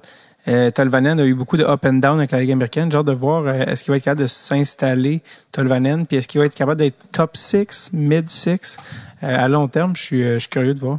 Moi, je vois M- Medici jeu de puissance protégé, comme on dit. C'est pas 20 minutes par match. Là. Ça va dépendre euh, peut-être plus un gars entre 13 et 15 minutes, mais beaucoup plus productif euh, offensivement que Payling. Payling, troisième trio, je pense que si Payling est ton centre de troisième trio, t'as pas une grosse ligne du centre. C'est, c'est, pour moi, c'est plus un 4. Et puis, euh, je vois pas, euh, je vois pas l'offensive chez ce gars-là. Alors, euh, en fait, Je le vois plus. Moi, je le vois, je le plus vois comme un ailier de Ben plus oui, en plus. j'allais Moi, j'ai l'impression qu'il va faire carrière euh, à l'aile gauche. Puis, euh, s'il arrive à, à utiliser sa vitesse, son physique en échec avant, euh, je pense que ça peut être un joueur très utile. Tandis qu'un Tolvanen, je suis pas encore situé dans le sens euh, peut-être qu'il va être très effacé aussi. Là. Ben moi, je vais faire une petite parenthèse sur la Ligue américaine cette année là, pour euh, les auditeurs. Euh, c'est très, très difficile de juger les joueurs cette année dans la AHL pour la bonne et simple raison qu'à cause des escouades de réserve, les taxi squads, les cinq, six meilleurs joueurs des équipes de la Ligue américaine se trouvaient sur les, les escouades de réserve. Alors, ça a fait monter tout le monde d'un cran. Il y a beaucoup de jeunes de 18-19 ans qui ont joué, ce qui était bien pour leur développement, mais qui a peut-être été un peu trompeur dans certains cas. Et ça, je parle des, des 31 équipes. Là. Alors, euh, la Ligue américaine, cette année, euh, je me garde des réserves avant de avant de louanger certains joueurs qui ont offert peut-être des meilleures performances que, que ce qu'on croyait. Et puis, je pense que l'année prochaine, avec les choses qui vont re- se rétablir, on va avoir une bien meilleure idée là, comment certains espoirs se dirigent. Pour revenir à Payling, il va avoir 22 ans quand même. Alors euh, là, c'est faut vraiment qu'il soit dominant. à- S'il fait pas de club, faut vraiment qu'il soit dominant à Laval. Sans ça, là, euh, tu sais, qu'est-ce qu'on fait avec? Il était le meilleur pointeur à Laval, euh, un meilleur pointeur à Laval cette année, donc je, lui- Ouais. je le vois euh, justement à l'aile sur une 3-4e ligne euh, pour commencer l'année prochaine. OK. Puis euh, après ça, c'est lui qui va décider du reste, par exemple. J'ai euh, bien, bien hâte de voir. Euh, Charles, finissons cette première ronde. Euh, question de, de passer aux Euh, questions. oui, on est à peu près dans le même terrain. J'ai, euh, on est à quoi? 26, c'est ça? Genre, Euh, 27, excuse-moi. J'ai euh, Fyodor Svechkov ici en fin de première ronde. C'est un joueur de centre russe autour de 6 pieds, 6 pieds 1 pouce, gaucher. Euh, fait assez rare pour un, un joueur russe. Sa qualité dominante, c'est son jeu défensif. Euh, c'est sa capacité à contrer les attaques adverses, à remporter des mises au jeu. Euh, j'aime euh, j'aime sa vision, j'aime ses qualités de passeur. Son coup de patin est un problème. Il joue les genoux euh, pas du tout pliés, très très haut. J'ai hâte de voir comment ça va se transférer en KHL, disons, dans les prochaines années. Mais euh, j'aime ses instincts puis euh, sa capacité à, à tuer des jeux. C'est, un gars qui arrivera pas avant deux ans parce qu'il est encore sous contrat pour deux ans dans la KHL jusqu'en 2023. Moi, je l'ai classé 16e. Euh, je vois un joueur de milieu d'alignement à cause du fait qu'il est très solide physiquement, très solide défensivement, bon potentiel offensif. Euh, joueur très utile selon moi. Là, évidemment, 16e, 18e, 20e, il aurait peut-être été plus bas une autre année. Euh, mais euh, moi, j'ai confiance là, que ça va être un bon, un solide NHLer. Yes, keep going, Charlie. Cool. Ensuite, j'ai Sacha Pastujov. Je pensais que tu allais dire pas coloc, je t'aurais dit arrête de vivre dans le passé. Euh, Pastujov, mon Dieu, euh, joueur euh, difficile à, évaluer. J'ai vu plusieurs personnes dire que c'est le genre de joueur que tu espères euh, voir partir ailleurs. Euh, ça a été le meilleur pointeur du programme de développement américain des moins de 18 ans. C'est un joueur créatif, c'est un bon passeur, un bon tireur. Euh, c'est pas un excellent patineur, manque un peu de, de dynamisme pour moi, mais sur l'avantage numérique, il arrivait à, à bien diriger le jeu. C'était c'était vraiment le catalyseur pour moi au sein du, du programme américain. Il y avait Chaz Lucius, bon, qui n'a pas été là de la saison à cause d'une blessure. Ça a été Pastujov qui a pris euh, la relève. Euh, j'ai hâte de voir son développement physique. Moi, je pense que ça va vraiment passer par là pour lui parce que euh, au niveau des habiletés puis au niveau de la tête de hockey, euh, tout est là. Je l'ai 17e. S'il y avait eu un meilleur coup de patin, pour moi, il était top 5. J'adore ses habiletés offensives. C'est un gars qui est productif. Euh, mais encore là, à cause du coup de patin, euh, on ne sait pas trop tôt ce qui va arriver de lui euh, chez les pros. Mais j'ai plus confiance en lui probablement que beaucoup de recruteurs. Disons que j'hésiterais pas à le choisir du tout. J'ai hâte de voir parce que euh, si je me trompe pas, Job s'en va aussi au Michigan. Je sais pas s'il va jouer autant de minutes qu'il aurait pu jouer ailleurs, mais il me fait, il me fait étonnamment penser à Thomas Bordelot. Je trouve que les deux sont assez euh, similaires dans le style de jeu. Puis Thomas a une euh, merveilleuse saison euh, en NCAA. Ça a été le meilleur marqueur du club d'ailleurs des Wolverines. mon prochain joueur, 29e sur ma liste, j'ai Oscar Olofsson, qui est un Suédois qu'on a pu voir au World Juniors cette année.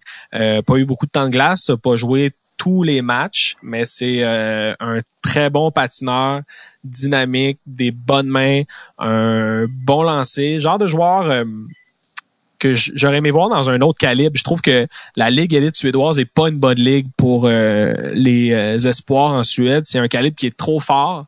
la glace est trop grande. Ça patine bien. On dirait que tout le monde sait jouer défensivement, ce qui fait que personne se démarque réellement.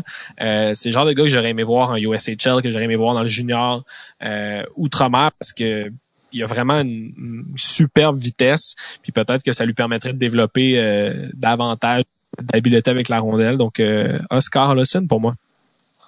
29e, moi aussi. OK. Pas mal pour les mêmes raisons que toi. Euh, j'aurais aimé ça. c'est, sûr que c'est le genre de gars qu'on aurait aimé voir dans les ligues juniors canadiennes. Mais bon, ça ne marche pas comme ça. Les gars restent en Suède jusqu'à l'âge de 20 ans au moins. Alors, euh, écoute, un gars avec qui prendre une chance, euh, un, autre là que tu dis, ben, s'il fait la ligue, on n'est pas surpris. S'il la fait pas, on n'est pas surpris non plus. Exact. Il me fait beaucoup penser euh, à un autre joueur suédois, Simon Robertson. Je trouve qu'il est dans la même situation pour moi. Même le gars qui a joué en Ligue élite suédoise, mais qui n'a pas réussi à tant s'imposer que ça. On l'a vu au U18, c'était bien, mais un trop suédois. Ça se peut-tu, ça? Dans le sens de trop euh, Ensuite, j'ai Xavier Bourgault.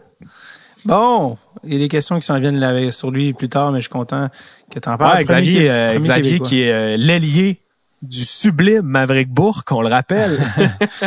encore un regret d'année dernière qui n'a pas encore été digéré, mais oui, Xavier Bourgault, vas-y, premier Québécois. Xavier, Xavier, c'est un bon patineur, il a des bonnes mains, c'est un joueur dynamique, euh, joueur offensif, moi je je suis pas euh, confiant à 100% que c'est un gars qui va jouer euh, dans la Ligue nationale. Je le trouve un peu petit. C'est aussi un gars plus vieux dans ce repêchage-ci. J'ai hâte de voir à long terme, mais je trouve que au niveau des habiletés, c'est assez élevé pour le mettre en première ronde. Puis c'est ça, j'aurais pu le mettre début deuxième ronde, mais on dirait que je voulais un Québécois. C'est mon moment, c'était Fleurot. Parfait. Euh, Simon, euh, où as-tu Xavier Bourgault dans ta liste? Début deuxième ronde, pour moi, c'était borderline. Euh, pas de garantie qu'il va faire la Ligue nationale à cause de son physique. il y a aussi le fait, ben, c'est un joueur un petit peu plus âgé, puis j'aurais peut-être aimé voir une plus grande progression cette année. J'aurais peut-être aimé qu'il soit plus dominant, mais ça demeure pas moins que euh, c'est un, un, joueur qui a un bon talent offensif, même s'il n'a pas un lancer à tout casser. Euh, il a quand même un, un instinct de marqueur. Et puis, euh, enfin, on verra. Lui, probablement une autre année à Shawinigan, coupe d'année dans la Ligue américaine. Puis, mm-hmm. c'est là que son, son sort va se décider. Ça va beaucoup passer par l'amélioration de son lancer, pour moi. Ouais. Charles, qui complète ta première ronde 31 et 32? Parce que oui, cette année, on rappelle le Kraken va, mais en même temps, Phoenix, euh, pour des raisons de tricherie, devront euh, forfaiter. C'est un, un, mot en français, forfaiter? Parce que bref, abandonner leur choix de première ronde qui leur a été euh, euh enlevé. Qui sont tes derniers joueurs, ton ou tes derniers joueurs? Juste mentionner ici que j'ai volontairement pas mis de gardien de but dans, première, dans ma première ronde. Je sais qu'il y a probablement des gens qui écoutent le podcast et qui se disent ah comment ça Sébastien Cossa puis euh, Jasper Wallstead sont pas sortis. Euh, je les ai volontairement pas classés dans mon top 32 parce que j'ai pas vraiment ce qu'il faut juger d'un gardien de but. Personnellement, je, je m'y connais pas assez, fait que j'ai préféré les les omettre, mais je pense qu'ils vont sortir en première ronde les deux. Euh, je sais pas lequel va sortir en premier. Je sais que Cossa, c'est le, le, format géant, 6 pieds, 6 pouces. Euh, c'est très intéressant pour un gardien de but. On, on voit un jeune Ben Bishop du côté de Wallstead, on dit que c'est un gardien de but plus technique, euh, qui a une bonne chance de devenir un gardien partant, mais de second plan. Donc, euh, je les ai sortis de ma première ronde, juste le mentionner. Il y avait Au, pas de, euh, il y avait- 31e, il y avait pas de cas de euh. Scott Morrow, qui est euh, un joueur de Shaddocks St. Mary, le prep school où euh, Sidney Crosby a joué, évidemment. Scott Morrow, euh, c'est un joueur qui est arrivé tard sur euh, mon radar, justement, parce qu'il jouait euh, à Shattuck. Euh, c'est un joueur qui va jouer à UMass l'année prochaine. C'est un défenseur droitier de 6 pieds 2 pouces, 190 livres. C'est pas... euh, comment je dirais ça? Sa vitesse de pointe est pas très élevée, mais c'est un joueur qui pivote à merveille. Moi, c'est le genre de défenseur que j'aime, le genre de défenseur qui prend le soin de garder la rondelle jusqu'à ce qu'il trouve une ligne de passe euh, à l'avant, de, de très bons instincts. Son coach a aussi coaché euh, Cat Work à l'époque. Et selon lui, Scott Morrow est, plus talentueux. On parle quand même de 1.6 points par match à Shattuck. Bon, c'est un calibre moindre, mais tu sais, euh, c'est qui c'est shy. William, comment le dire, Simon, je sais pas si tu le prononces mieux que moi, mais c'est un espoir que j'ai vu classer en première, deuxième ronde. Lui il est allé là, il a pas fait un point par match quand même. Euh, dès qu'il est arrivé en USHL, il a joué quelques matchs euh, à la fin de la saison, s'est établi comme le meilleur défenseur du club. Il a des bons instincts. Donc, euh, je trouve qu'au 31e échelon, Scott Morrow, ça vaut la peine. Scott Morrow, je l'ai 15e. Hmm. Oh wow! Oui, c'est un joueur que je suis depuis l'âge de 15 ans. Je l'avais recommandé au Foreur de Val d'Or en 2018 pour le repêchage des joueurs américains de la Q. Évidemment, il n'est jamais venu. Il aurait peut-être eu avantage à le faire parce que trois saisons dans la Q, euh, particulièrement avec l'équipe que Val d'Or avait cette année, ça l'aurait aidé parce que Shattuck St. Mary, c'est une très bonne, c'est un très bon programme, mais ça demeure quand même des high school américains qui sont absolument pas le, le- même calibre que, la, Ligue junior majeure du Québec. Et le fait que ça soit un late 2002, euh, ça commence à faire du temps perdu. Cependant, moi, j'ai confiance qu'il rattrape ce temps-là l'an prochain à UMass, euh, qui est en train de devenir une petite manufacture de défenseurs offensifs. Alors, j'aime beaucoup le fait qu'il va passer probablement les deux prochaines années à UMass. Et puis, euh, j'hésiterai absolument pas à le choisir là en, en, en milieu de première ronde. Euh, par rapport à tantôt, excuse, euh, Charles a pas entendu, je vais juste conclure, mais quand tu parlais des gardiens, je vais, je vais juste dire parce que je, je l'ai dit, mais je pense que ça coupe avec le zoom, fait que t'as pas entendu, il n'y a pas de cas de Askarov cette année non plus, il n'y a pas de cas, je pense, autant vedette. Euh, que non, exact. on Je pense dans- qu'Askarov est est plus spécial que les, Exact. les, les deux espoirs cette année, mais euh, je trouve que c'est surtout dans une année où euh, peut-être que la profondeur et le calibre est moindre, je prendrais le pari d'un gardien de but. On dirait que je me sentirais plus à l'aise. Pense, je pense que la Ligue nationale va faire exactement ce que tu viens de dire en raison du calibre. Ces deux gars-là vont sortir euh, assez tôt, d'après moi, surtout le Suédois Wallstead, euh, qui, dont on semble être en amour là, depuis, avec depuis plusieurs années. Et il y a également le fait que, tu sais, souvent c'est des cycles, et puis la, la Ligue nationale, euh, c'est une ligue de copieurs.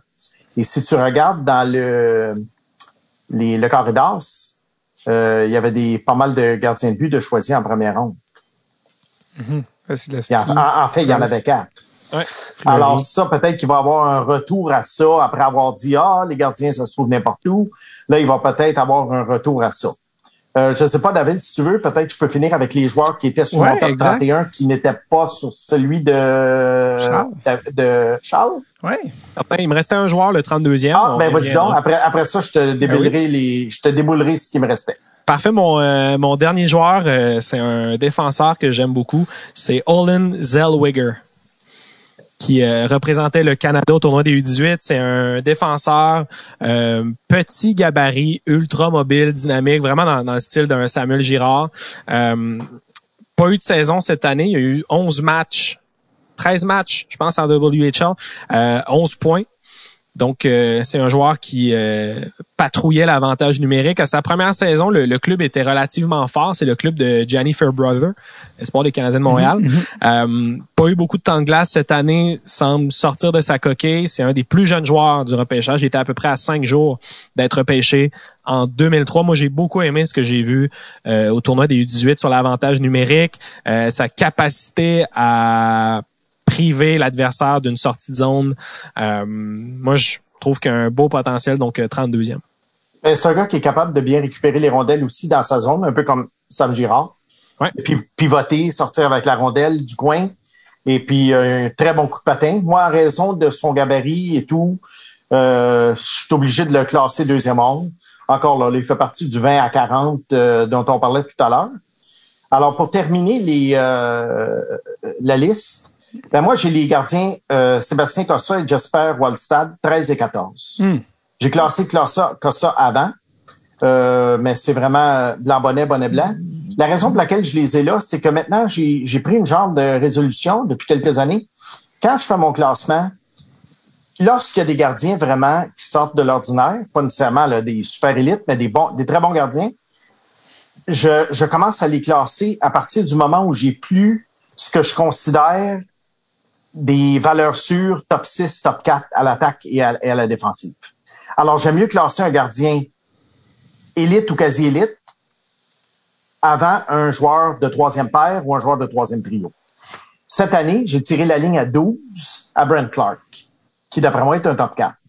Ensuite, à 15, je passé à Scott Morrow, qui a quand même une coupe de points d'interrogation.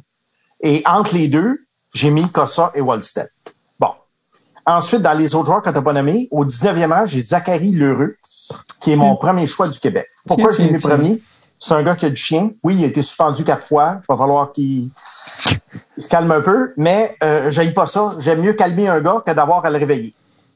Et il a quand même un, un bon talent offensif. Je verrais ce gars-là, là, typique, là, genre pour jouer avec, euh, exemple, l'Avalanche du Colorado, qui souvent a des joueurs un peu endormis. Euh, tu sais, comme Burakovsky, Tyson Jones, euh, Jonathan Donskoy. Je trouve que c'est des gars qui dorment et qui auraient besoin de se faire réveiller un peu par un gars comme Zachary Lheureux.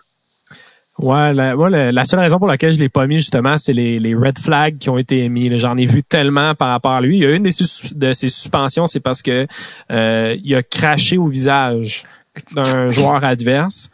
Puis on dirait que c'est le genre de geste qui, pour moi, me montre sa personnalité.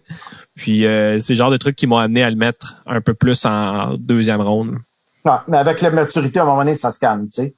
Euh, euh, pour employer un cliché, là, qui n'a pas fait des stupidités à 17 ans?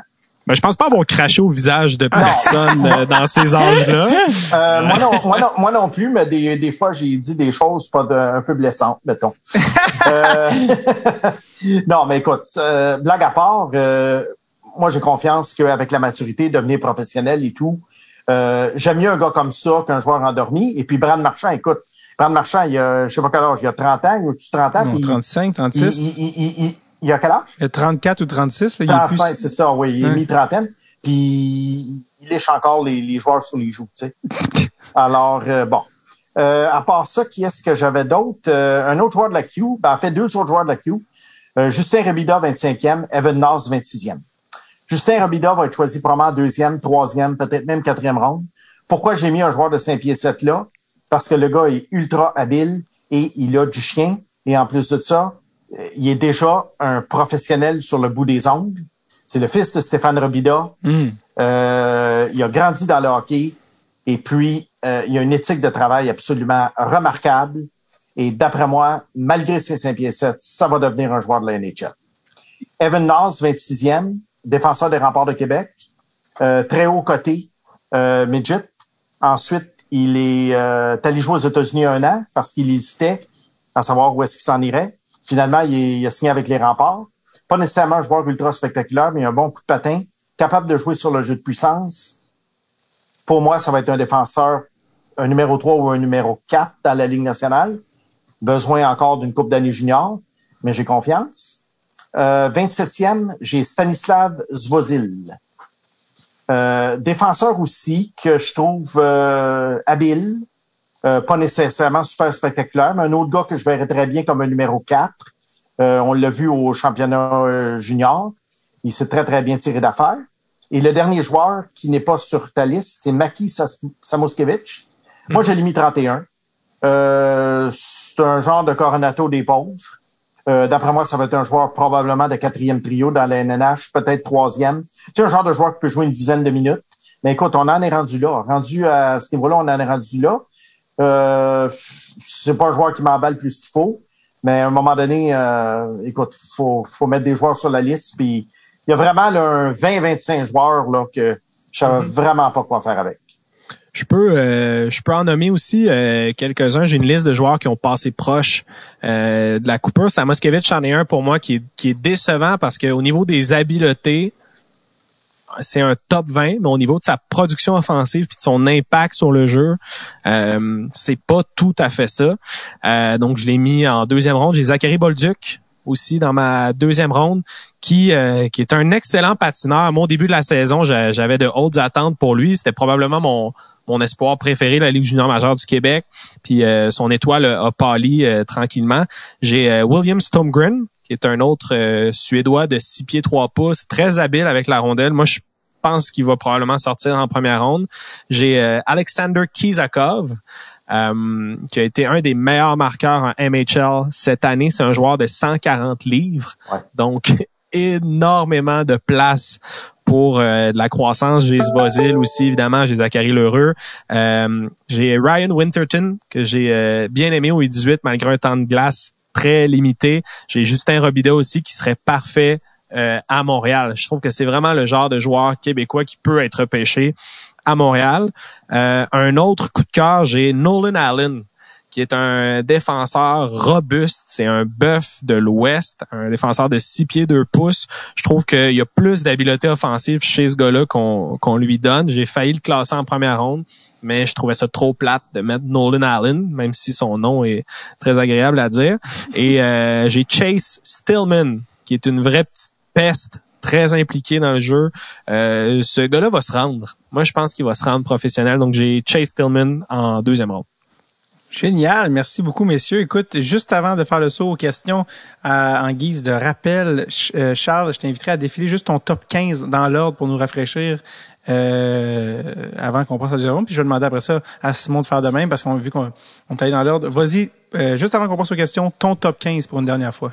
Oui, puis je t'ajouterai des étoiles à côté euh, à ceux euh, que j'aime vraiment du, du fond du cœur. Euh, j'ai Owen Power au premier rang, j'ai Matt Beniers au deuxième rang, petite étoile ici dans le cahier. Troisième, j'ai William Eklund, une autre petite étoile. Au quatrième échelon, j'ai Kent Johnson, une autre étoile. Cinquième, Brent Clark. Euh, sixième, Luke Hughes. Septième, j'ai Mason McTavish. Huitième, j'ai Dylan Gunter. Neuvième, j'ai Simon Edvinson. Dixième, Cole Sillinger. Onzième, Isaac Rosen. Douzième, Fabian Lysell. Treizième, Nikita Chebrikov. Quatorzième, Matt Coronado. Et quinzième, Chaz Lucis.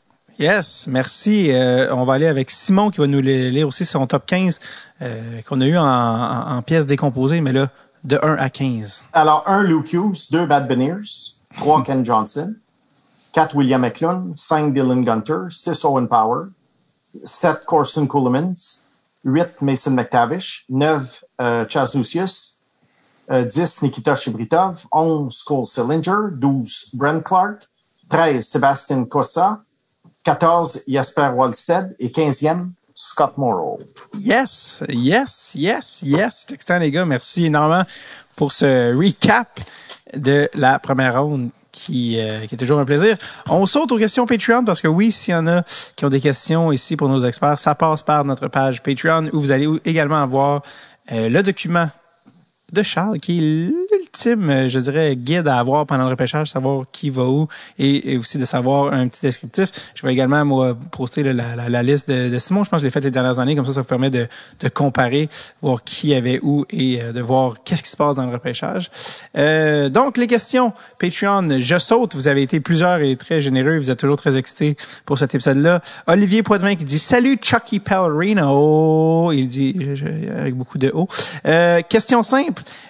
Euh, quel espoir t'excite le plus en parenthèse, pas physiquement et pourquoi? Il y en a que des fois on va avoir un petit peu répondu, genre ça se peut que ça soit euh, qu'on qu'on touche à des trucs, mais bref. Est-ce qu'il a dit physiquement ou pas physiquement? Il a dit en parenthèse pas physiquement.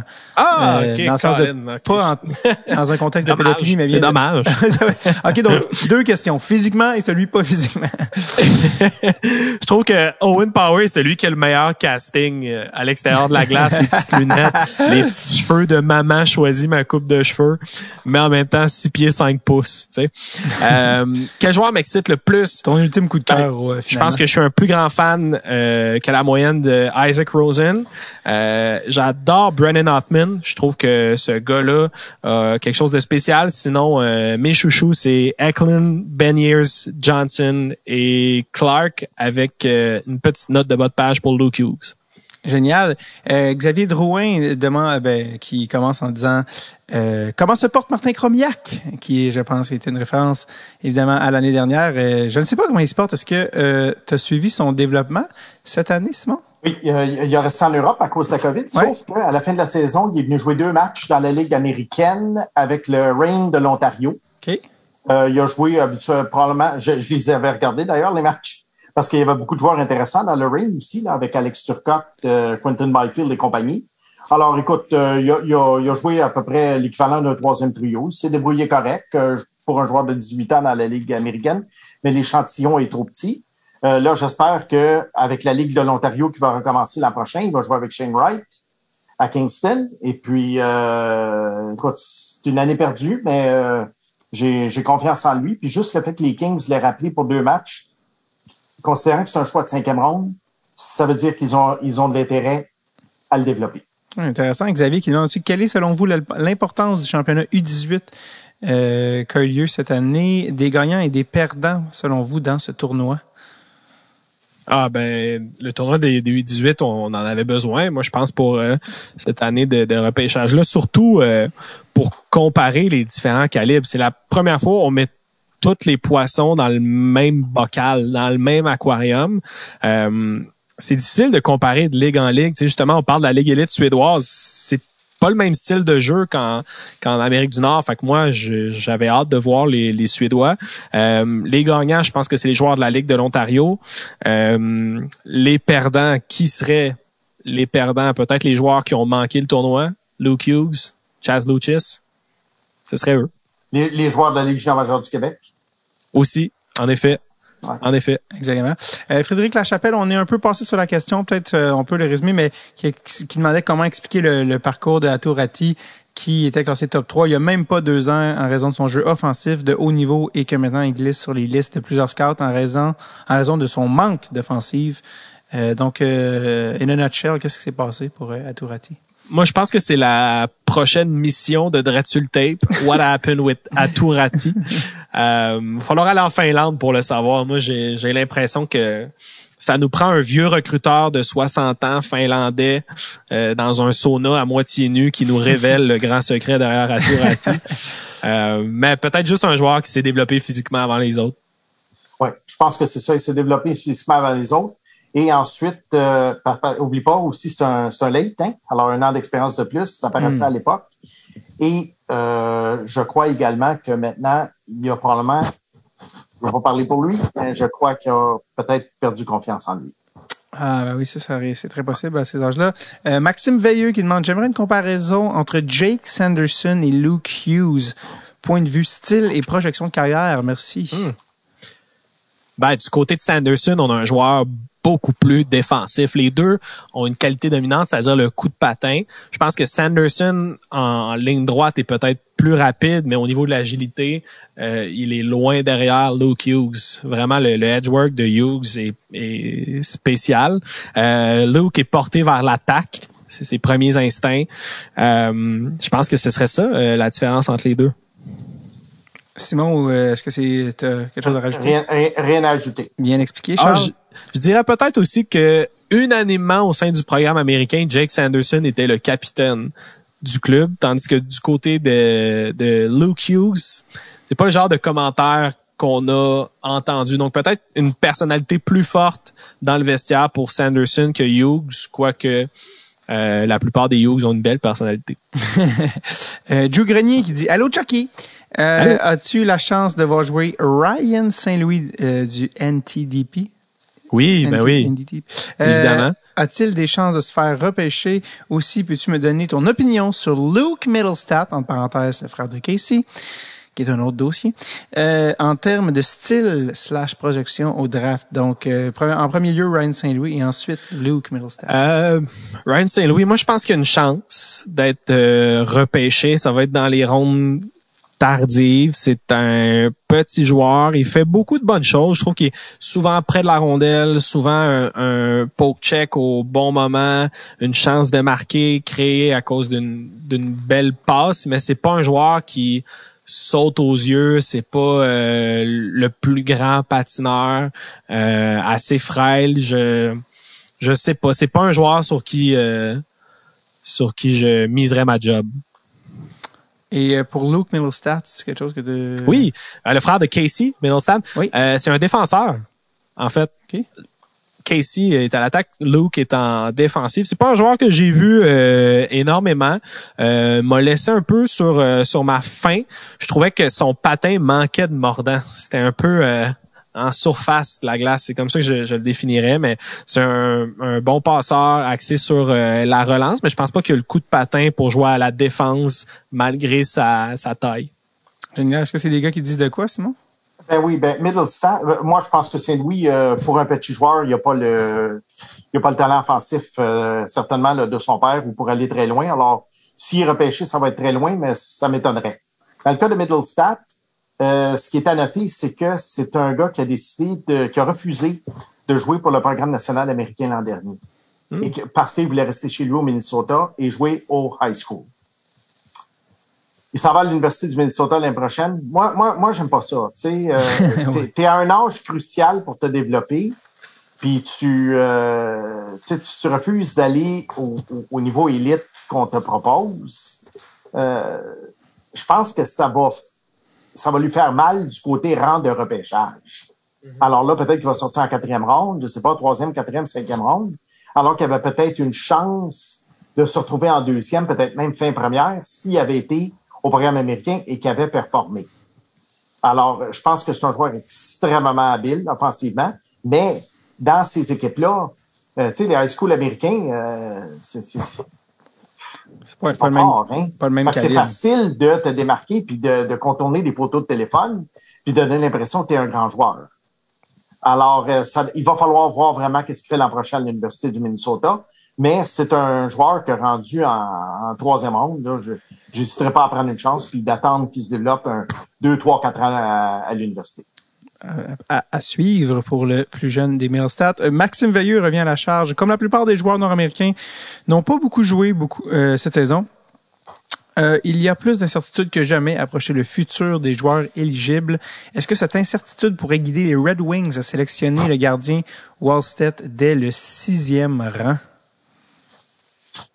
Oui, mais j'ai l'impression que ça va être un peu trop tôt et euh, qu'il va y avoir des joueurs de disponibles à ce moment-là plus intéressants pour euh, les Red Wings de Détroit. Moi, je pense que si les Red Wings, euh, ça m'étonnerait qu'ils soient là, mais un, un Luke Hughes, peut-être un Mason McTavish, même euh, on connaît pas leur rapport de recrutement, peut-être qu'ils sont très euh, très optimistes envers euh, Cole Sillinger. Euh, je verrais Ken Johnson là-bas. Moi, je, je vois pas Wallstead pour, euh, pour l'instant. peut-être euh, si euh, les Red Wings ont plus qu'un choix de première ronde, euh, de prendre un des choix suivants pour le gardien, comme Eiserman l'avait fait avec Vasilevski. C'était quand même Mhm. pas le premier choix de première ronde. Un, un certain Slater Cuckoo avait été euh, choisi euh, avant. Donc, Eiserman, qui vient de l'école Ken Holland, qui, lui, était vraiment là euh, de l'avis qu'un choix de première ronde sur un gardien était un choix de première ronde gaspillé. Mais quand t'en as plus qu'un, puis que t'es en reconstruction comme les Red Wings, je serais pas étonné euh, en milieu, fin de première ronde, qui, qui essaye euh, avec un, un gardien. Je sais pas qu'est-ce que t'en penses, Simon? Ben, Les, les Red Wings ont zéro profondeur là, dans les Ben. lieux en ce moment, dans, les, dans leur filiale. Ils sont pas comme les, les sénateurs d'Ottawa, par exemple. Euh, sixième, c'est peut-être un peu tôt, considérant ce qui va rester, là, les joueurs que, que Charles a nommés. Et puis, par contre, je crois qu'ils choisissent 22e. Est-ce que 22e, Cossa ou Wallstad vont être encore là? Je ne sais pas. Mais je pense que si un, un des deux est encore là, j'ai tendance à croire. Tu sais, le passé est garant de l'avenir. Et puis, euh, on pourrait, ça pourrait être une répétition là, du repêchage 2010 avec, euh, 2012 avec euh, Coucou et euh, Vasilevski en espérant pour eux que le joueur qui choisissent au CMA soit meilleur que Cedar Coucou. Et en espérant que le gardien soit aussi bon que Vasilevski. Oui. Euh, Alain Sirois, salut Alain, qui euh, dit quelle ligue en sortira perdante et laquelle gagnera de la saison COVID en termes de succès de draft? Euh, j'ai j'ai l'impression que certaines équipes vont aller vers les joueurs russes. Euh, parce qu'ils ont parce qu'ils ont réussi à avoir une saison. Euh, à cause de la COVID, il y a certains joueurs qui ont joué dans de meilleurs calibres, qui ont joué en VHL, qui ont joué en KHL, donc ça donne un, un échantillonnage quand même assez intéressant. Puis au tournoi des U18, ça a été euh, ça a été assurément une des meilleures équipes. Euh, donc peut-être eux, euh, la Ligue junior majeure du Québec en a fait beaucoup pour jouer. Euh, J'espère que ça va être payant pour eux. Puis les, grands perdants, évidemment, euh, c'est la OHL. Je comprends pas que la OHL n'ait pas réussi à organiser quelques tournois. Du moins, ça a pris des joueurs pour qu'il y ait certaines initiatives. Je trouve ça, je trouve ça désolant personnellement. Sébastien Tremblay qui a plusieurs questions. Comment on peut procéder à l'évaluation des petits bébés, il parle comme Charles, euh, qui auront pas ou peu joué cette année? Comment est-ce que les équipes, eux, se sont adaptées euh, par rapport à ça? Puis euh, commençons avec cette question-là. Je vais enchaîner avec ces, ces autres questions plus tard. Ben, peut-être la, la technique de l'époque, c'est-à-dire lui demander de baisser ses shorts, évaluer les cuisses, vraiment. Non, c'est pas, non, c'est pas vrai. non, euh, ben, je pense que pour les gars qui ont pas joué, tu te fies sur les U18 et tu te fies sur l'année de 16 ans. Euh, c'est ta seule façon de les évaluer. Tu veux pas non plus euh, laisser passer un talent juste parce que le gars jouait dans une ligue qui, ne qui n'avait pas d'activité. Fait je pense que c'est ta seule façon. Tu te fies sur ce que tu as.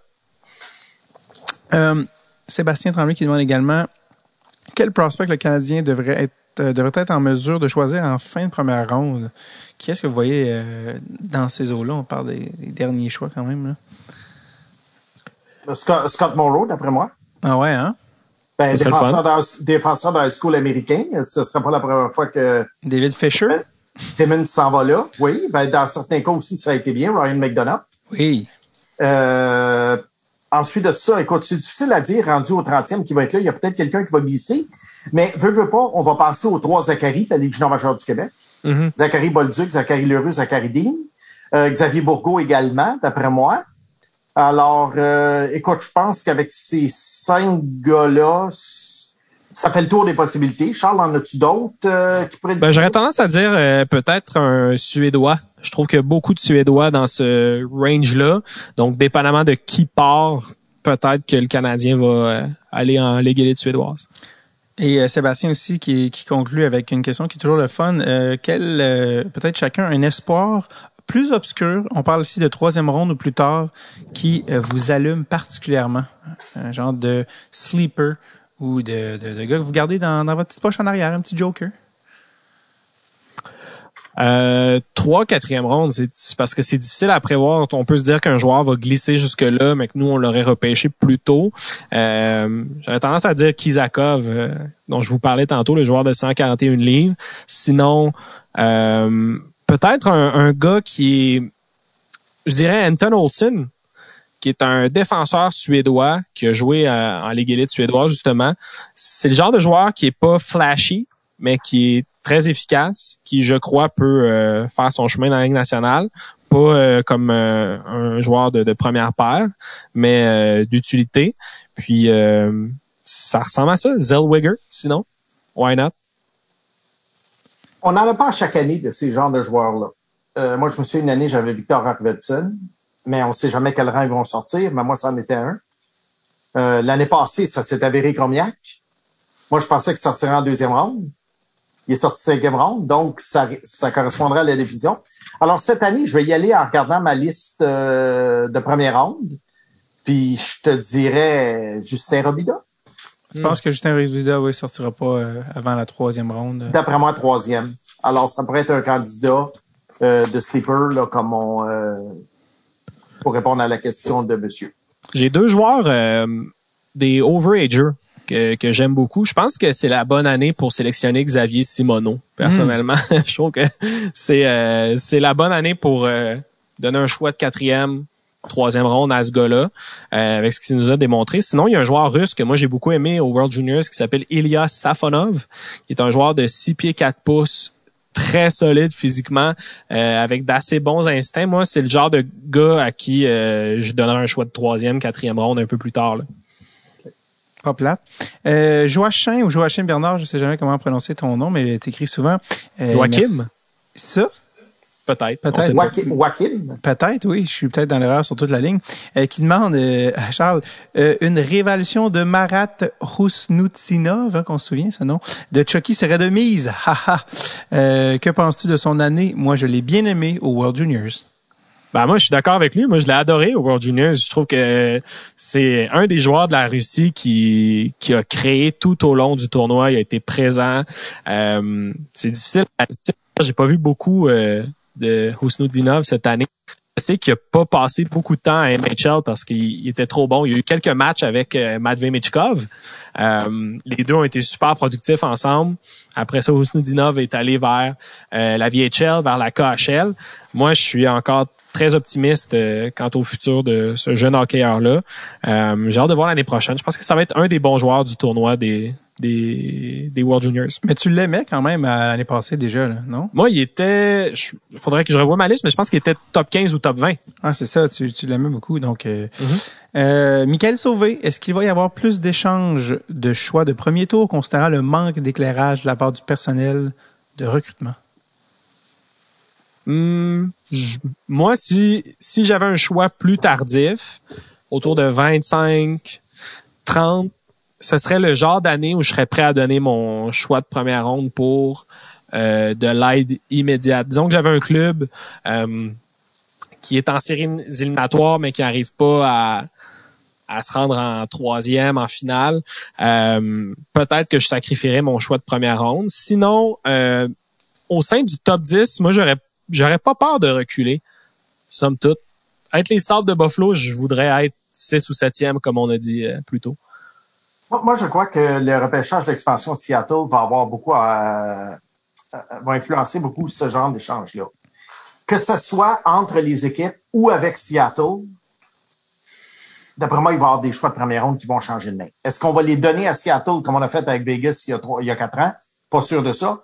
Mais peut-être qu'une équipe qui euh, veut euh, ne peut pas protéger un joueur va peut-être l'échanger contre une autre équipe qui a de la place pour le protéger et en retour, on pourrait donner un choix de première ronde et non un autre joueur qui viendrait prendre la place sur la liste.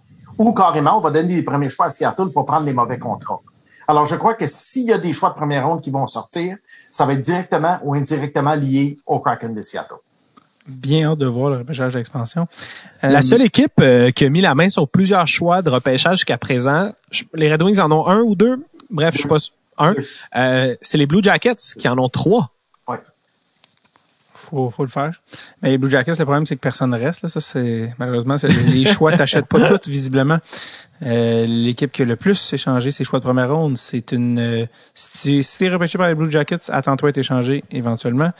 Euh, c'est arrivé avec euh, tous les. euh, là, j'ai des Nikita Filatov, Voracek, Rick Nash, Brassard. Ils sont plusieurs. Euh, Ryan Johansson. Philippe J. Ménard. Les Bruins vont-ils repêcher le Bobby Orr qui joue à Halifax pour le show? Mais de qui est-il question, Charles? Je l'espère, il faut. Il faut. Moi, j'irai chercher le premier au total. Ce qui est malade, c'est qu'il y a un joueur qui s'appelle vraiment Bobby Orr qui joue à Halifax, c'est ça? Ouais, ben en fait, on- il, il s'appelle Robert Orr. Ah, c'est Euh, malade. officiellement sur les, les listes quand tu vas avoir joué les matchs, là, comme avec les Lions, quand tu joues pour les Lions du Lac Saint-Louis. Mais on commence à l'appeler Bobby de plus en plus, oui. C'est hilarant et en même temps très accablant pour ce jeune homme. Ouais, On mais être sélectionné euh, avec le dixième choix au total des Coyotes de l'Arizona. Ce serait parfait. Mais l'avantage, les gars, c'est que même si Bobby Orr a une grande réputation, il y a de moins en moins de gens qui l'ont vu jouer. C'est vrai. Et surtout qu'il n'a pas joué longtemps. Ben déjà, tu vois, moi j'ai 55, puis j'ai manqué une grosse partie de sa carrière. Fait que Puis- faut, faut avoir une soixantaine d'années vraiment pour avoir bien vu là euh, Bobby Orr à son apogée. si je me trompe pas aussi, c'est un de ceux qui a fait une sortie en faveur de Donald Trump non. pendant les élections. Bobby Orr. Oui. Oui, ben oui, il y avait, il y a, il y a Donald Trump, je pense, avait acheté de la publicité ou quelque chose comme ça, ou euh, je me souviens pas exactement, mais Bobby Orr donnait la main à Trump et il avait dit qu'il le supportait. Quelque chose de même, là. C'est une affaire de publicité dans le journal, et puis bon, évidemment, on y était tombé sur la tomate, parce que euh, aux États-Unis, ça a l'air que euh, dans les dernières années, c'était très délicat d'avoir une opinion politique. je vais faire fi de cette information et continuer d'aimer Bobby Orr, euh, qui, on le rappelle, est, selon Jerry Rochon, dans les trois aliens du avec Mario Lemieux et Wayne Gretzky, dans les trois ayant le plus dominé le sport. Laurent Roy qui dit maintenant qu'on a deux ans de recul déjà sur le draft 2019, est-ce que Moritz Sider et Kirby Dack ont justifié leur sélection plus tôt que leur projection? Et euh, dans la même veine, euh, où classerais-tu Caulfield aujourd'hui par rapport aux autres joueurs de ce repêchage? Donc, euh, d'abord, Sider et Dak, qui étaient plutôt à l'époque, mais Sider, ça a quand même bien vieilli, Charles, d'abord. Mm-hmm. Moi, je pense qu'il pourrait être sélectionné encore plus tôt que le sixième rang. Moi, je pense qu'il sortirait cinquième hmm. environ. Euh, puis tu tendance à dire... tu parles d'un joueur qui n'a pas encore joué dans la Ligue nationale, en plus, c'est quand même incroyable. Oui, oui, exact. Euh, ben, la, la plupart n'ont pas joué encore dans la Ligue nationale, donc c'est difficile d'avoir un, un, vrai bon redraft. Mais j'aurais tendance à dire que Sider est cinquième. Euh, mon numéro un serait Hughes ou Zegris. Ensuite, tu aurais Dak Caulfield. Sider serait pas trop loin. Simon? Euh, je pense qu'il était un peu tôt pour un redraft parce que tout le monde n'a pas eu la même chance et tout le monde n'a pas eu la même évolution. Euh, c'est facile de cracher sur euh, Capo Caco parce que Capo Caco, depuis deux ans, n'est pas un très bon joueur de hockey dans. Mais c'est également un gars, un des seuls avec Jack Hughes et, Kirby Doc qui a joué à l'âge de 18 ans. Donc, euh, là, à un moment donné, il faut que tu dises, est-ce que c'est une mauvaise tendance que le gars prend ou est-ce que c'est parce qu'il est encore jeune? Tu sais, on fait la même chose avec Kotkaniemi. Kotkaniemi, on dit, oui, il a juste 21 ans. Oui, mais il a trois ans d'expérience. Alors, Capo Caco, oui, a, même pas encore 20 ans ou à peu près, mais il a quand même deux ans d'expérience. Puis je trouve que sa progression à sa deuxième année a vraiment été euh, euh, préoccupante.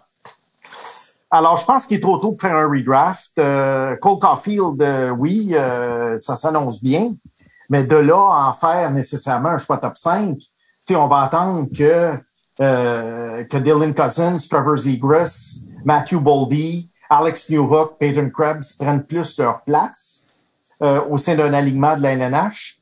Puis je pense qu'il faut attendre au moins, deux autres années avant de commencer à pouvoir euh, voir où est-ce que ça s'en va. Euh, mais c'est sûr, pour, pour Caulfield, ça, ça augure très bien. Mais tu vois, moi, je pense que je l'avais dixième dans notre, dans notre liste il y a deux ans. Euh, on verra. Mais tu vois, il y, a un, il y a un autre comme Podkolzin qui va arriver à Vancouver cette année. Mm. Podkolzin, c'est pas un dynamo offensif, mais c'est un gars qui amène une autre dimension au jeu. Alors, alors il est vraiment trop tôt là, pour, euh, pour vraiment, tu sais, pour dire là, euh, qu'un tel est un flop ou un tel est un vol. Oui, ça fait juste, ça fait juste deux ans. Euh, Mais euh, dans le cas de Capo Caco, moi, euh, j'étais tombé sur euh, des, des vidéos dans les coulisses du repêchage. Puis je t'avoue que cette journée-là, j'ai regretté de l'avoir placé deuxième au total. Cet homme-là, c'est un robot. C'est littéralement un robot.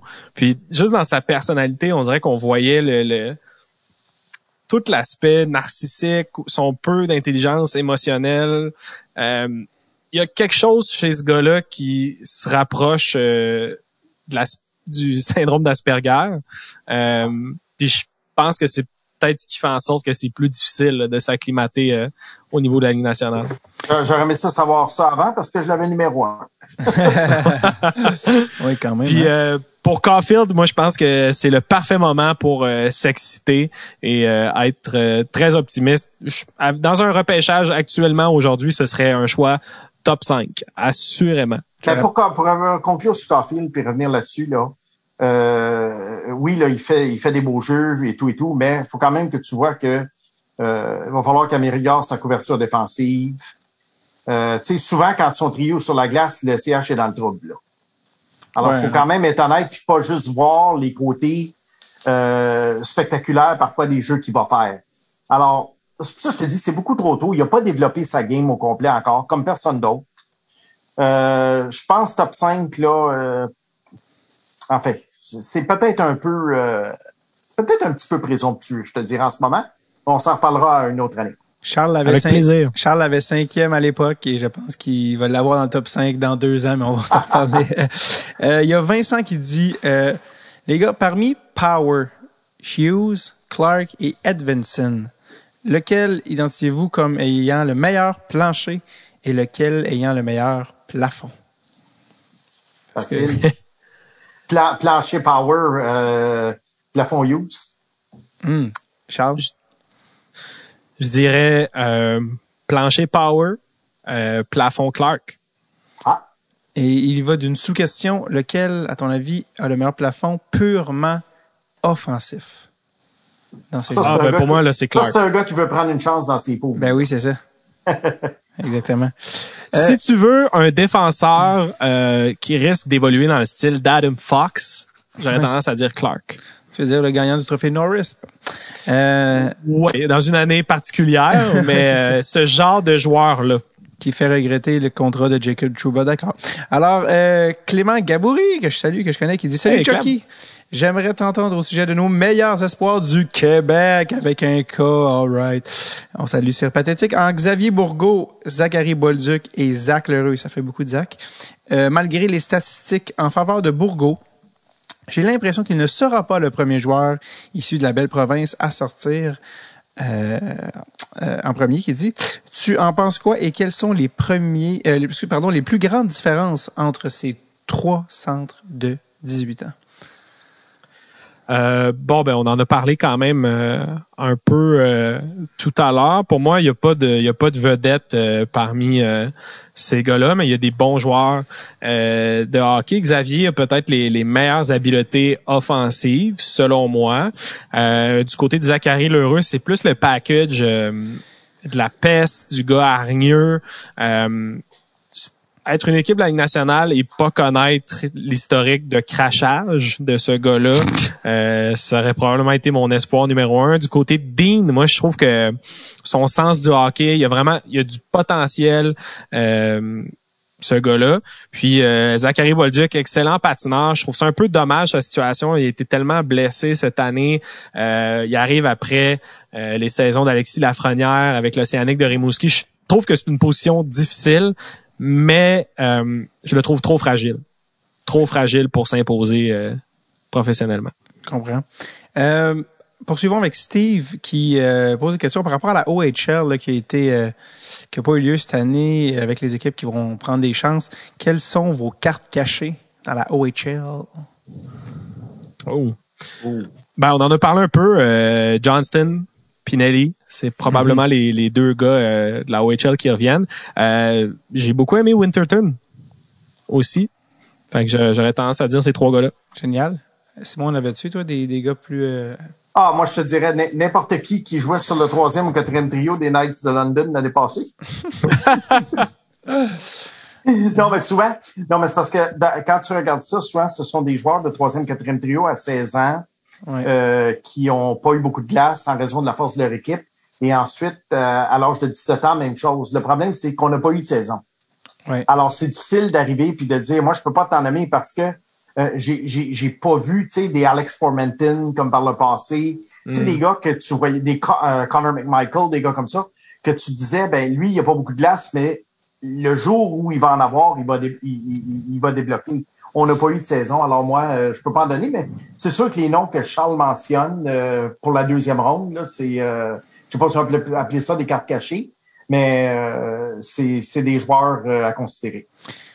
Une question de Hugo Gérard. L'homme fort, point d'interrogation? Je, je l'espère. Euh, premièrement, vois-tu Olivier Nadeau sortir en première ronde? Et deuxièmement, la réponse est non. Deuxièmement, euh, quelles euh, équipes seraient intéressées à Tristan Lennox? Et quand sortirait-il dans le draft, selon toi? Euh, ben, comme je l'ai dit plus tôt, je suis pas un spécialiste des, des gardiens de but, donc euh, je, je pourrais pas le dire euh, dans le cas de Lennox. Quelle équipe serait intéressée? Moi, je pense que c'est un gars qui va sortir dans les rondes ultérieures, peut-être euh, troisième ronde, disons, euh, par n'importe qui qui souhaite ajouter un peu de profondeur à la position de, de gardien de but. Euh, ouais, ce serait ça. Euh, moi, vois-tu, Lennox, c'est un gars que je vois sortir à peu près entre les rondes 3 et 5. Hmm. Euh, c'est pas un c'est pas un gars qui sort de l'ordinaire là, comme, euh, comme les gars qu'on a nommés, là, euh, Wallstead et puis euh, Cossa. parce que je le trouve peut-être pas assez athlétique. Puis tu sais, c'est quand même important. Il n'y a, pas, y a pas des très bonnes stats la saison précédente, mais ça, c'est pas très, très grave. C'est surtout le fait que, bien qu'il ait un bon physique, je le trouve peut-être pas assez athlétique. Euh, mais c'est pas impossible non plus euh, qu'il fasse la ligue. Mais là, on parle d'un gars qui va retourner au junior euh, pour un an, à 19 ans. Et après ça, dans la Ligue on peut présumer que son premier contrat de trois ans va être complètement passé, euh, brûlé dans la Ligue américaine. Alors ça, c'est s'il fait la Ligue nationale comme régulier, écoute, c'est un projet de 5-6 ans. Euh, il y a Olivier Bégin qui pose une question. On y a répondu tantôt. Euh, qui a répondu par rapport aux gardiens repêchés en première ronde dans le carré d'as, puis comment, comment les DG souvent se laissent influencer par les, modus operandi des équipes qui sont hautes du moment. Donc peut-être on va voir plus de gardiens de première ronde. Euh, sinon, Joachim Chim Kim Bernard qui revient avec une dernière question en disant Spencer Knight, Yaroslav Askarov, euh, même combat pour une interrogation. Y en a-t-il un des trois qui a une coche au-dessus euh, ou un qui a une coche en dessous dans ces gardiens-là? Ben, moi, je je, je m'y connais pas en gardien de but. Je m'y connais On répète. J'adore Askarov. Moi, je suis vendu sur euh, sur ce gars-là. Je pense que cette année en KHL, il y a un pourcentage d'arrêt de 950 quand même, sur dans une euh, des meilleures ligues au monde. Askarov, euh, il y a toujours un problème du côté de sa mitaine. Bon, on sait que c'est un gardien qui, euh, attrape de la droite, contrairement à la majorité des autres. Toujours un problème du côté de sa mitaine. C'est que dès que les snipers comme euh, Cole Caulfield vont, découvrir ça, ça risque d'être laid pour lui. Alors, Askarov, pour moi, bien que je, je l'aimais, je l'avais classé, je pense, 11e ou 12e, je l'aime encore. Euh, ça demeure qui est moins un point d'interrogation pour moi que Spencer Knight. Mm-hmm. Alors, si tu me dis en ce moment, tu es directeur gérant d'une équipe, faut que tu prennes un des trois parmi les, ce qu'on nous a nommés. Euh, je jouerai safe et je prendrai Spencer Knight, qui, d'après moi, euh, va être un, un, bon gardien numéro un. Les gars, on tire à sa fin de, on tire à la fin de ce marathon qui à chaque année nous voit euh, repousser des limites, je sais pas quoi dire, mais je pense qu'on est à trois heures en ce moment. Et euh, c'est peut-être, euh, je me souviens pas, chaque année, c'est une genre de longue psychose, mais euh, peut-être avez-vous même déjà des regrets par rapport à votre est-ce que celui de l'an passé, la Ferrière, qui a peut-être pas la Frenière, pardon, la Ferrière, Alexis Lafrenière, euh, Stouchelet, qu'on aimait beaucoup l'année passée, qui a encore été euh, encore meilleur que ce que même certains pensaient. Charles, je me souviens, tu voulais le mettre deuxième pour l'upside, là. Euh, ça t'a chatouillé dans le bas du dos en voyant ses performances cette année. Euh, donc déjà, peut-être dans un an, on va déjà avoir une, optique toute différente. D'ailleurs, Marco Rossi, qui a une année très bizarre avec la COVID, retournant en Suisse. Là, il a recommencé à patiner, mais ça a été euh, la catastrophe. Il y a eu, je pense, une inflammation du cœur. Bref. Euh, c'est tellement dommage parce que sa place était à côté de Kirill Kaprizov. oui, vraiment. Et euh, que dire de... Parce que Marco Rossi a été nommé dans un échange potentiel pour Jack Eichel, mais je sais pas avec Boldy, Kaprizov, si je ferais ça si j'étais le là, avec beaucoup de oh. jeunes qui s'en viennent. Euh, souvent dans le spécial repêchage, mais là on a déjà fait assez de temps, mais on parle des, euh, des prospects canadiens. Euh, venez nous rejoindre pour le post-mortem du repêchage que je ferai avec Charles, puis on pourra revenir sur tous les prospects canadiens, les Norlinder, Perling, euh, Fleury, Primo, Vechdemo et autres, Toc Gouli de ce monde. Tu, tu considères Norlinder comme un espoir? C'est pour ça que c'est pour ça que je C'est sûr que c'est pas un calibre top 5 comme Cole Caulfield, mais il y a de l'upside. Linder, j'ai, ben, je pense pas, par exemple, qu'il va venir nécessairement cette année. C'est pas parce qu'il a signé pro qu'il vient tout de suite. Là. Ça peut être une autre belle année en, Suède, puis on se reverra l'année prochaine à Laval. Une belle année à jouer du bout de la palette, à faire des passes molles dans sa zone. Mais de temps en temps, à contourner trois, quatre poteaux de téléphone, pour faire triper le, le, le Twitter, le Twitter Patrick Bexel là-bas, là, qui euh, se fait un plaisir de nous envoyer ça à chaque fois que ça se produit. Euh, non, que- écoute, euh, Norlander, là, je vais dire, euh, s'il devient un régulier chez le Canadien, qui a une belle carrière de 7-8 ans, je vais être le gars le plus surpris du monde et puis je vais être le premier à m'excuser auprès de tous ceux dont j'ai ri depuis quelques années. Écoute, j'ai juste hâte au futur pour qu'on puisse euh, réouvrir cette discussion et voir où on en est.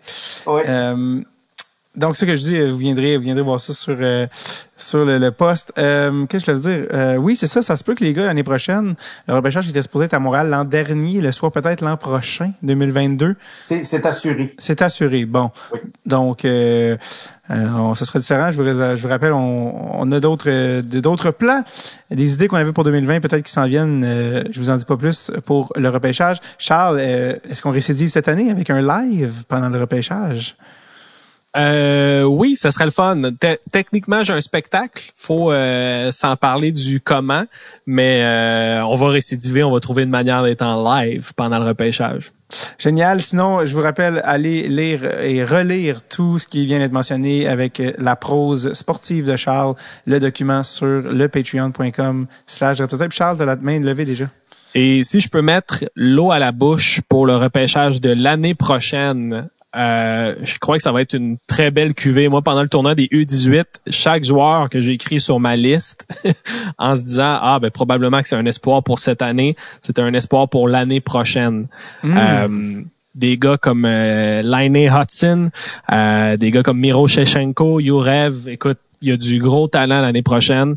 Euh, Brad Lambert aussi l'année prochaine. Donc, euh, bref, ça va être très excitant à Montréal. Absolument. Je vous rappelle, pour lire le document de Charles, l'épisode post-mortem du repêchage, les épisodes d'avance de la saison prochaine et les nouveaux épisodes estivaux dont Chucky euh, fait partie. D'ailleurs, on parle de comment un de ses coachs blanchissait de l'argent à travers les joueurs. Bref, toutes ces anecdotes-là sont dans les épisodes estivaux exclusifs à euh, Patreon. Merci énormément, les gars. À chaque fois, on est vidé pour le reste de la journée parce que c'est un épisode qui nous brûle. Je sais que tu as du travail à faire, euh, Simon. Et heureusement, Charles, t'es humoriste, donc tu peux retourner te coucher. Mais euh, merci. merci énormément, un à la fois. Euh, Charles Pedrin, merci encore de ta préparation. Simon, merci énormément également de ton temps et d'amener un peu de sriracha dans cette soupe. Sinon, ça ne goûterait pas assez fort. Bon repêchage, les gars, et euh, à l'année prochaine.